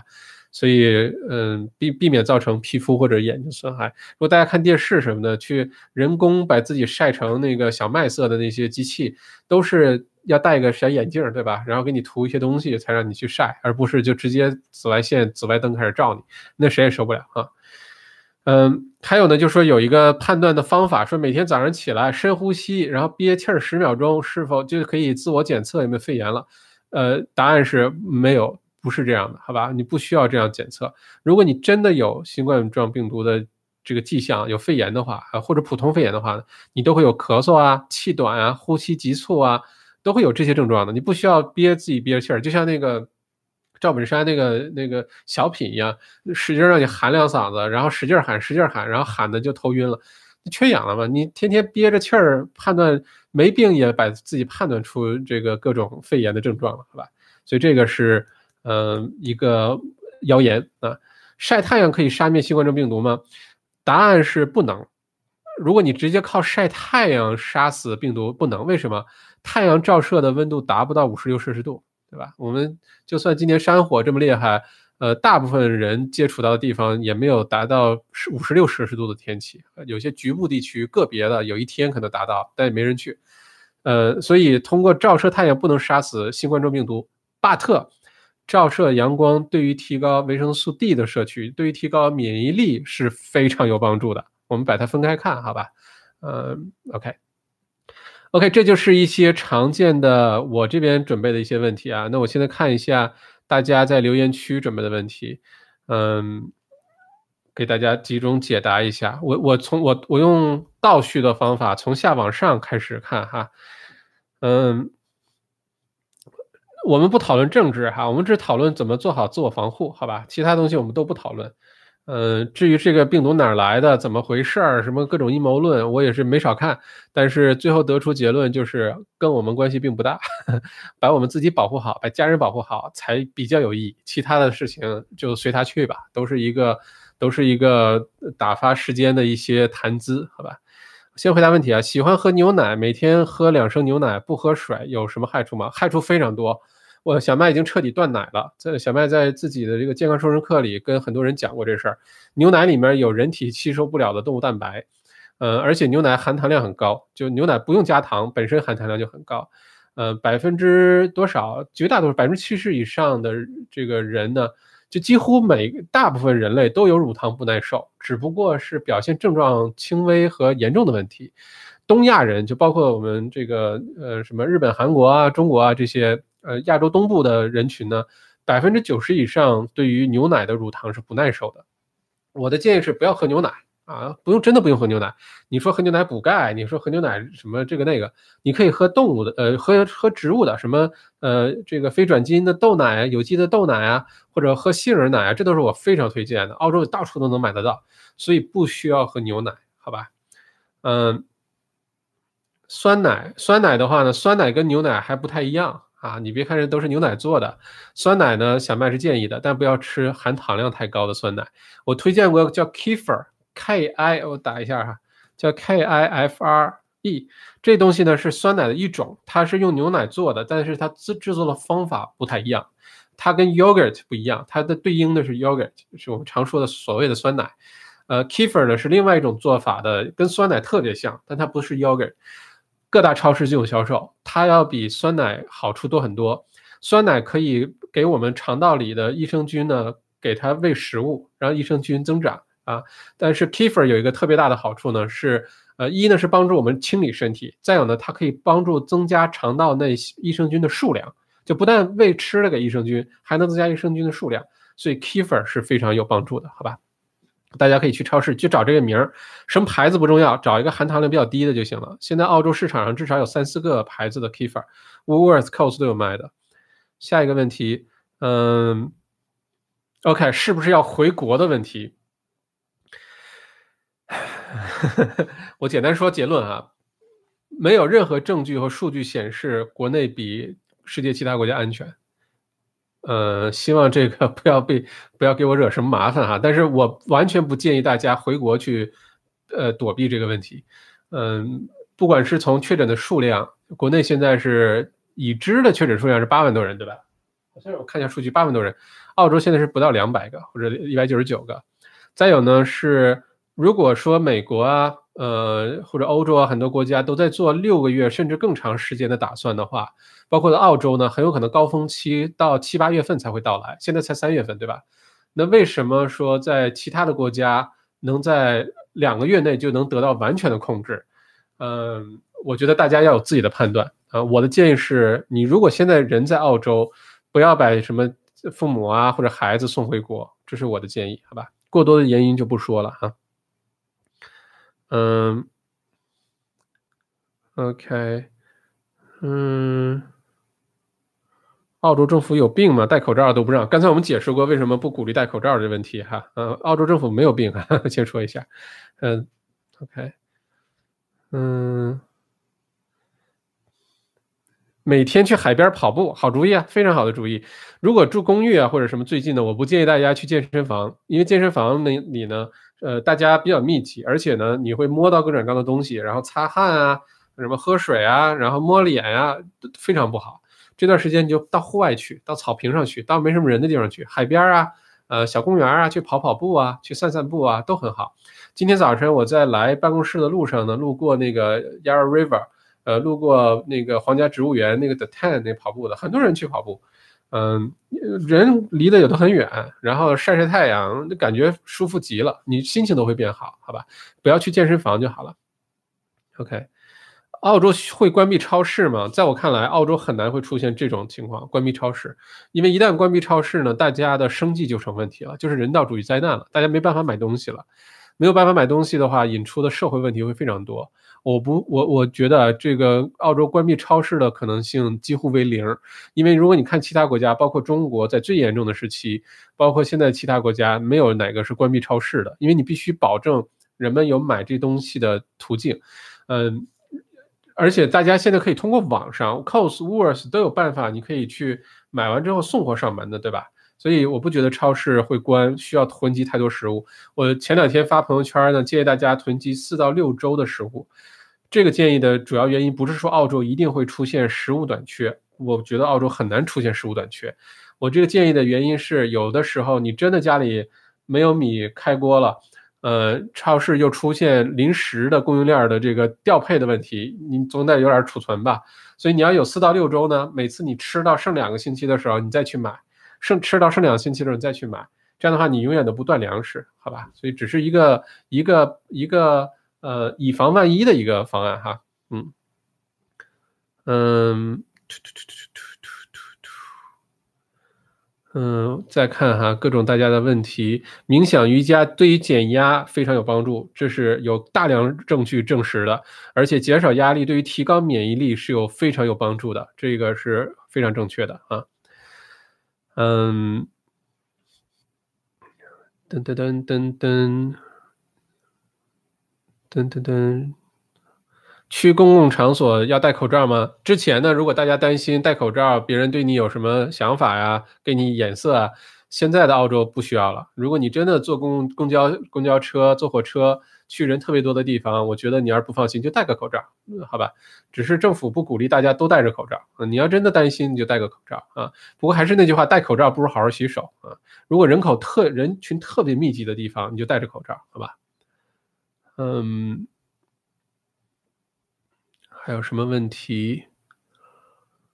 谢谢小麦分享信息。这时候同舟共济，全民提高意识最重要。谢谢，的确是我们提高认知比较重要。你提高了防护认知，知道怎么保护好自己和家人，不说一定没问题，但降低这个概率也比盲目的去抢购这个抢购那个要好得多得多，好吧？嗯。手机其实是一个重要污染源，大家要注意啊！你的手机屏幕和手机背面是重要污染源，因为很多朋友会带着手机去各种各样的地方，随时摸、随时放，甚至带着去卫生间。在这种情况下，手机上的病毒细菌是最多的。所以养成习惯什么呢？第一呢是没事就拿个呃酒精的纸巾啊或者什么给手机也擦一擦。呃，像小麦，因为现在是 iPhone 什么都是防水的了，对吧？我直接就拿水冲它，嗯，隔一段时间就拿水冲一冲，把手机洗一洗啊，也没问题。嗯，会议室内两米以上的间隔也没问题。呃，会议看你开多长时间了。如果说一群人在一个密闭的空间里呢，我的建议是大家就戴戴口罩啊，不然的话，嗯，万一有人没有症状或者轻微症状。但有有这个病毒，那这一屋的人就很危险，因为你在一个密闭空间内待的时间比较久，对吧？而且大家点赞的这个手的颜色是各种各样颜色的哈，非常多种族。嗯，OK，大自然的秋风扫落叶，这句话说的很好啊。对，开车或者打 Uber 吧，这段时间出行的话呢，就是嗯。怎么说呢？呃，不要再太在乎成本，好吧？嗯，这段时间尽量避免使用公共交通，能能走路的，对于小麦来说，五公里以内都可以走路，而且特走起来特别开心。刚开始走的慢点儿，累点儿没关系，你走习惯了，你会觉得走路这事儿太美好了。戴着耳机听听音乐，听听小麦读书，呵 呵呃，然后看看大自然，呃，走路是特别好的。如果你工作到上班的地方，或者你把车开到哪个中央的停车场。呃，然后你去上班，呃，比如说很多朋友如果在 City 上班的，在在 CBD 上班，你把车开去赌场，停好之后，然后走着去进 City，三五公里都走到了，非常好，也不会被传染，对吧？而且走完路会很开心。火车上戴口罩还是不戴，取决于自我判断，生命重要还是面子重要？说的很好啊，我觉得如果你出现在高密度人群，尤其是现在这种情况，你就戴个口罩吧，好吧？嗯，尤其是如果是你跟其他人不能保证两米的距离，你不能保证十五分钟之内，那你还是戴个口罩。下周去新加坡、马来西亚安全吗？要看你去干嘛了。呃，马来西亚的情况我不太了解。新加坡目前来看呢，控制的非常好，但是目前呢，全球已经宣布了 pandemic，就是全球大传染。我不知道这个国家与国家之间的这种 travel 会不会引起，比如说你去了之后你要隔离啊，或者你去了之后有什么限制啊？我觉得能能避免不去的就不要去了，好吧？如果是旅游什么，就真的就不要去了。如果必须去的话呢？新加坡，我觉得现在看来，过去的这呃这几个星期的数据看来，新加坡还真的蛮健蛮蛮安全的，相对来说啊，蛮安全的。嗯，OK，好，嗯，这是大家留言的问题，我现在看下面的问题哈。嗯，还是那句话啊，大家注意，我们这里不讨论什么政治啊，什么，我们不讨论这事儿。我们只谈风月，哈哈，开玩笑。我们只谈怎么做自我防护，其他的事情交给关心的人去去讨论哈。我们这里不讨论。嗯，去公园 jogging 锻炼还是可以的吗？可以的，我觉得公园里非常好，鸟语花香。嗯，现在这个秋季又特别的舒适，对吧？嗯，不要去人特别多的那个什么公公园里啊，什么就就挺好的。去慢跑、散散步，呼吸呼吸新鲜空气。呃，接接地气，接接地气这事儿是真的有道理的。你把手或者把鞋脱了，光着脚踩在草地上踩个十五二十分钟，身体里的这个什么负离子啊被调动，这是有有科学依据的。具体是什么，我现在手头没有，但是我之前有研究过这事儿，对你整个免疫力啊，对你心情各方面都会有一些舒缓，都会有帮助，好吧？所以到公园是个好事儿，在澳洲这点挺幸福，就是你基本上你开车不超过十分钟地方，一般都能找到绿草地啊，找到小公园，对吧？嗯。OK，嗯，噔噔噔噔噔，OK，好，我已经，噔噔噔噔噔，噔噔噔噔噔，大家还有什么问题可以继续，嗯，可以继续那个什么，可以继续提问哈，嗯。OK，我我让大人孩子用李斯特林喉咙口过下漱口，什么有用吗？就是用漱口水漱口是吧？这样，呃，还是那句话，漱口水不会杀死这个病毒的，它它没有那么大的效力。如果有那么大呢，我们也不能随便往嘴里放了。但是呢，漱口水如果这个病毒如果已经附着在口腔里，它是需要时间。呃，进入身体、侵入身体的，它不是说这病毒一旦到了身体里，马上你就被传染，它不是的，它有需要有时间。如果你勤漱口的话呢，的确可以把这些病毒，如果已经有了还没有侵入身体，把它带出去，这是肯定的。小麦现在每天也没事就漱口，没事用清水，不需要李斯特林啊，这是有做过实验，用清水漱口就可以啊，随随时随地拿漱漱两口吐掉，也可以有效的做一个防护啊，是不是百分之百的确定？不知道。但回到我们今天节目开始说的那个观点哈，人生当中很多事儿啊，嗯，如果你信了，它没发生，对我们没什么害处。比如说勤洗澡啊，好好洗手啊，这没什么害处。但如果它真的是准的话，对我们的帮助会非常非常大，那我们就应该去做这种事儿，好吧？嗯，现在手机都防水了，每天可以多洗几次，非常赞同。没事就给手洗一洗，好吧？没没没事就给手机洗一洗啊，嗯。嗯，现在比病毒更可怕的是对病毒的恐惧，真的是，所以大家千万不要去有恐慌。呃，不管这病毒传播到什么严重的情况，恐慌对我们来说都没有任何的好处，都没有任何任何的好处。呃，就算再严重了，我们也应该冷静下来，想办法去想对策，去保护啊，去怎么样隔离等等。恐慌真的是只会让事情变得更糟糕，好吧？在幼儿园工作要考虑请假家里蹲吗？嗯。如果你能请下来假的话，作为自我防护的话，我觉得还是有些必要的，好吧？哈哈，说这个英国措施，这个大面积群体故意让群体感染，然后叫 herd immunity，然后在澳洲这种几发生几率大吗？首先这事儿我去查了一些信息哈，说这个英国的政府脑洞大开，想的办法是让英国人主动让百分之六十的英国人先传染。传染之后呢，形成了这个呃群体的免疫免疫力之后呢，那些比较脆弱的人呢就不会被传染了。首先这事儿是不是靠谱？不知道。好吧，呃，这个新闻有多准不知道，因为我看到的几乎所有都是一个三十秒的剪切的一个视频，没有看到完整的那个视频。它这个观点怎么来的？因为很容易被断章取义。我们如果不了解它整个情况，好吧，呃，不过 herd immunity 啊，群体呃免疫这事儿是真的，在免疫学当中呢，这是一个重要的概念。它的是什么意思呢？是说在每一个人群当中呢，都有人免疫力强，免疫力弱。都有人遇到一些病毒细菌的时候呢，会被传染或者会生病，会有症状。有些人呢，就算是被传染了，呃，这个有这个病毒了，但是未必会一定有呃各种症状或者生病。这个每个人群当中都是有这样组合的，这是对的。如果说一个人群当中，比如说百分之六十以上的人有接种疫苗，这里的关键词是接种疫苗哈。如果在这种情况下呢？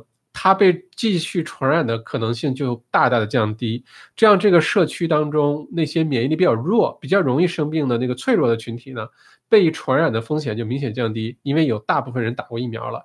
这个是为什么现代医学当中各个国家从小孩开始鼓励大家去打疫苗的根本原因，就是因为一个社会当中不需要百分之百的人都打疫苗。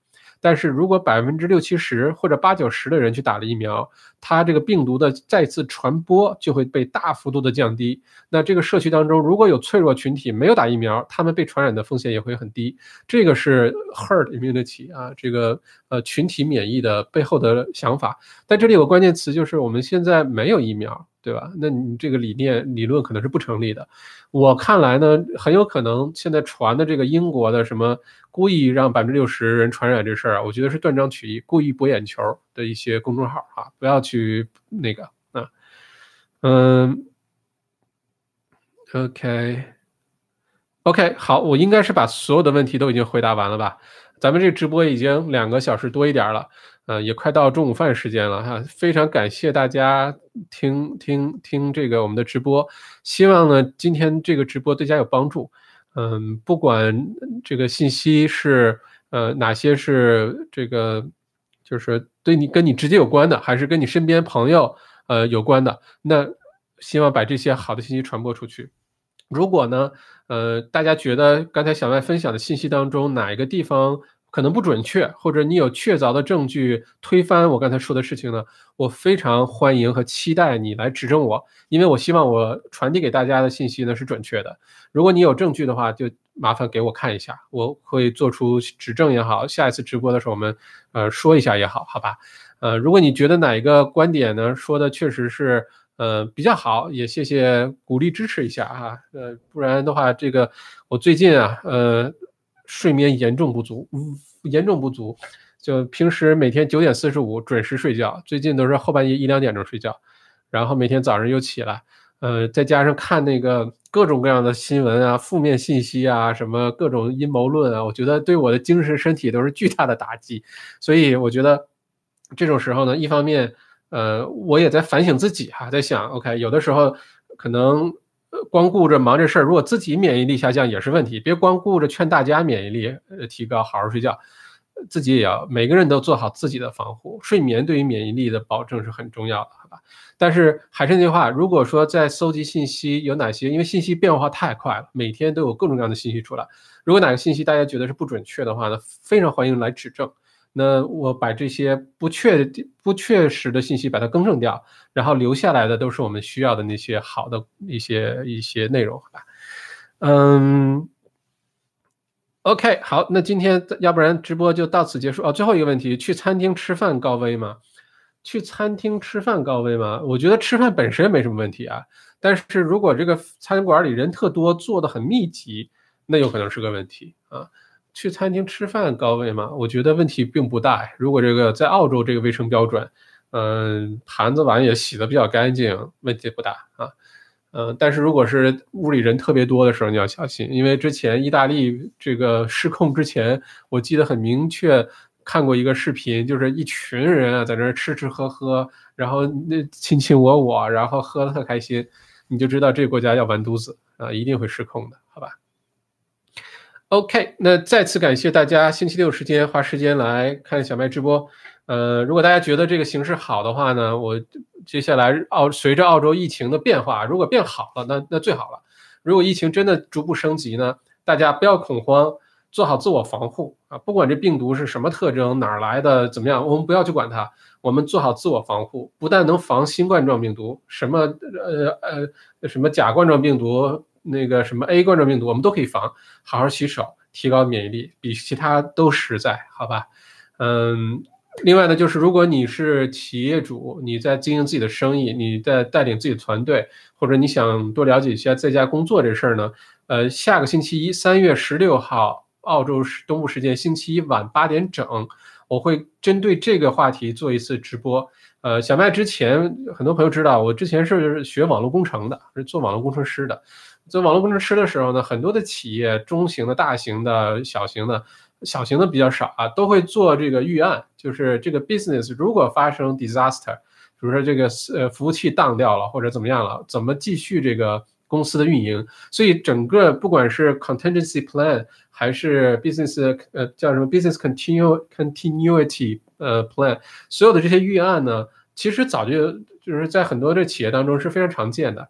那我们就好好分享一下，如何现在咱们先做好一个准备，一旦比如说大家必须在家工作了，也不至于受影响，好吧？现在的手段也特别多。如果你对这个话题感兴趣的话呢，关注一下呃我们这个澳洲王小麦的公众号。呃，因为今天就出现了一个问题，就现在大家看的这个链接不是我之前发的链接。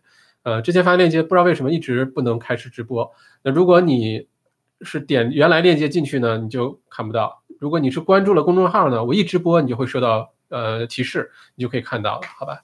嗯，还有什么要嘱咐大家的？希望这个周末秋高气爽，大家多去户外透透气、晒晒阳光，少去人多的地方，然后开心点儿，好吧？祝大家平平安安啊！祝大家这个防护措施都做得到位。有任何的问题呢，也可以继续。请不要发私信给我，不要发微信给我。我每天微信几十条，真的看不过来。有的时候不是故意不回啊，什么呃不尊重各位，不是的，是真的回不过来。呃，如果你有任何跟这个疫情啊、跟这些有关的问题呢，最好的办法是到我的微信公众号，你后台去留言，然后统一的我会让这个呃小书童帮忙把它都整理出来，就错过不会错过大家的问题哈。呃，微信公众号就是澳洲王小麦，你去找澳洲王小麦，就是我。微呃 YouTube 这个频道的那个澳洲王小麦就能找到，请去那边留言，好吧？嗯，如果嗯有任何重大的疫情更新的时候，如果澳洲接下来有重大疫情更新，比如说会出现粮食短缺，会出现一些重大危机的时候，我一定会提前跟大家去通过小麦内参，一定会告诉大家的，好吧？所以在那之前呢，大家真的不需要恐慌。现在陆续的囤积一些食品是非常有必要的啊。好了，谢谢大家，谢谢在线的各位，让我们一起度过了周末愉快的两个小时十分钟。再次抱歉啊，让大家刚开始的时候久等了。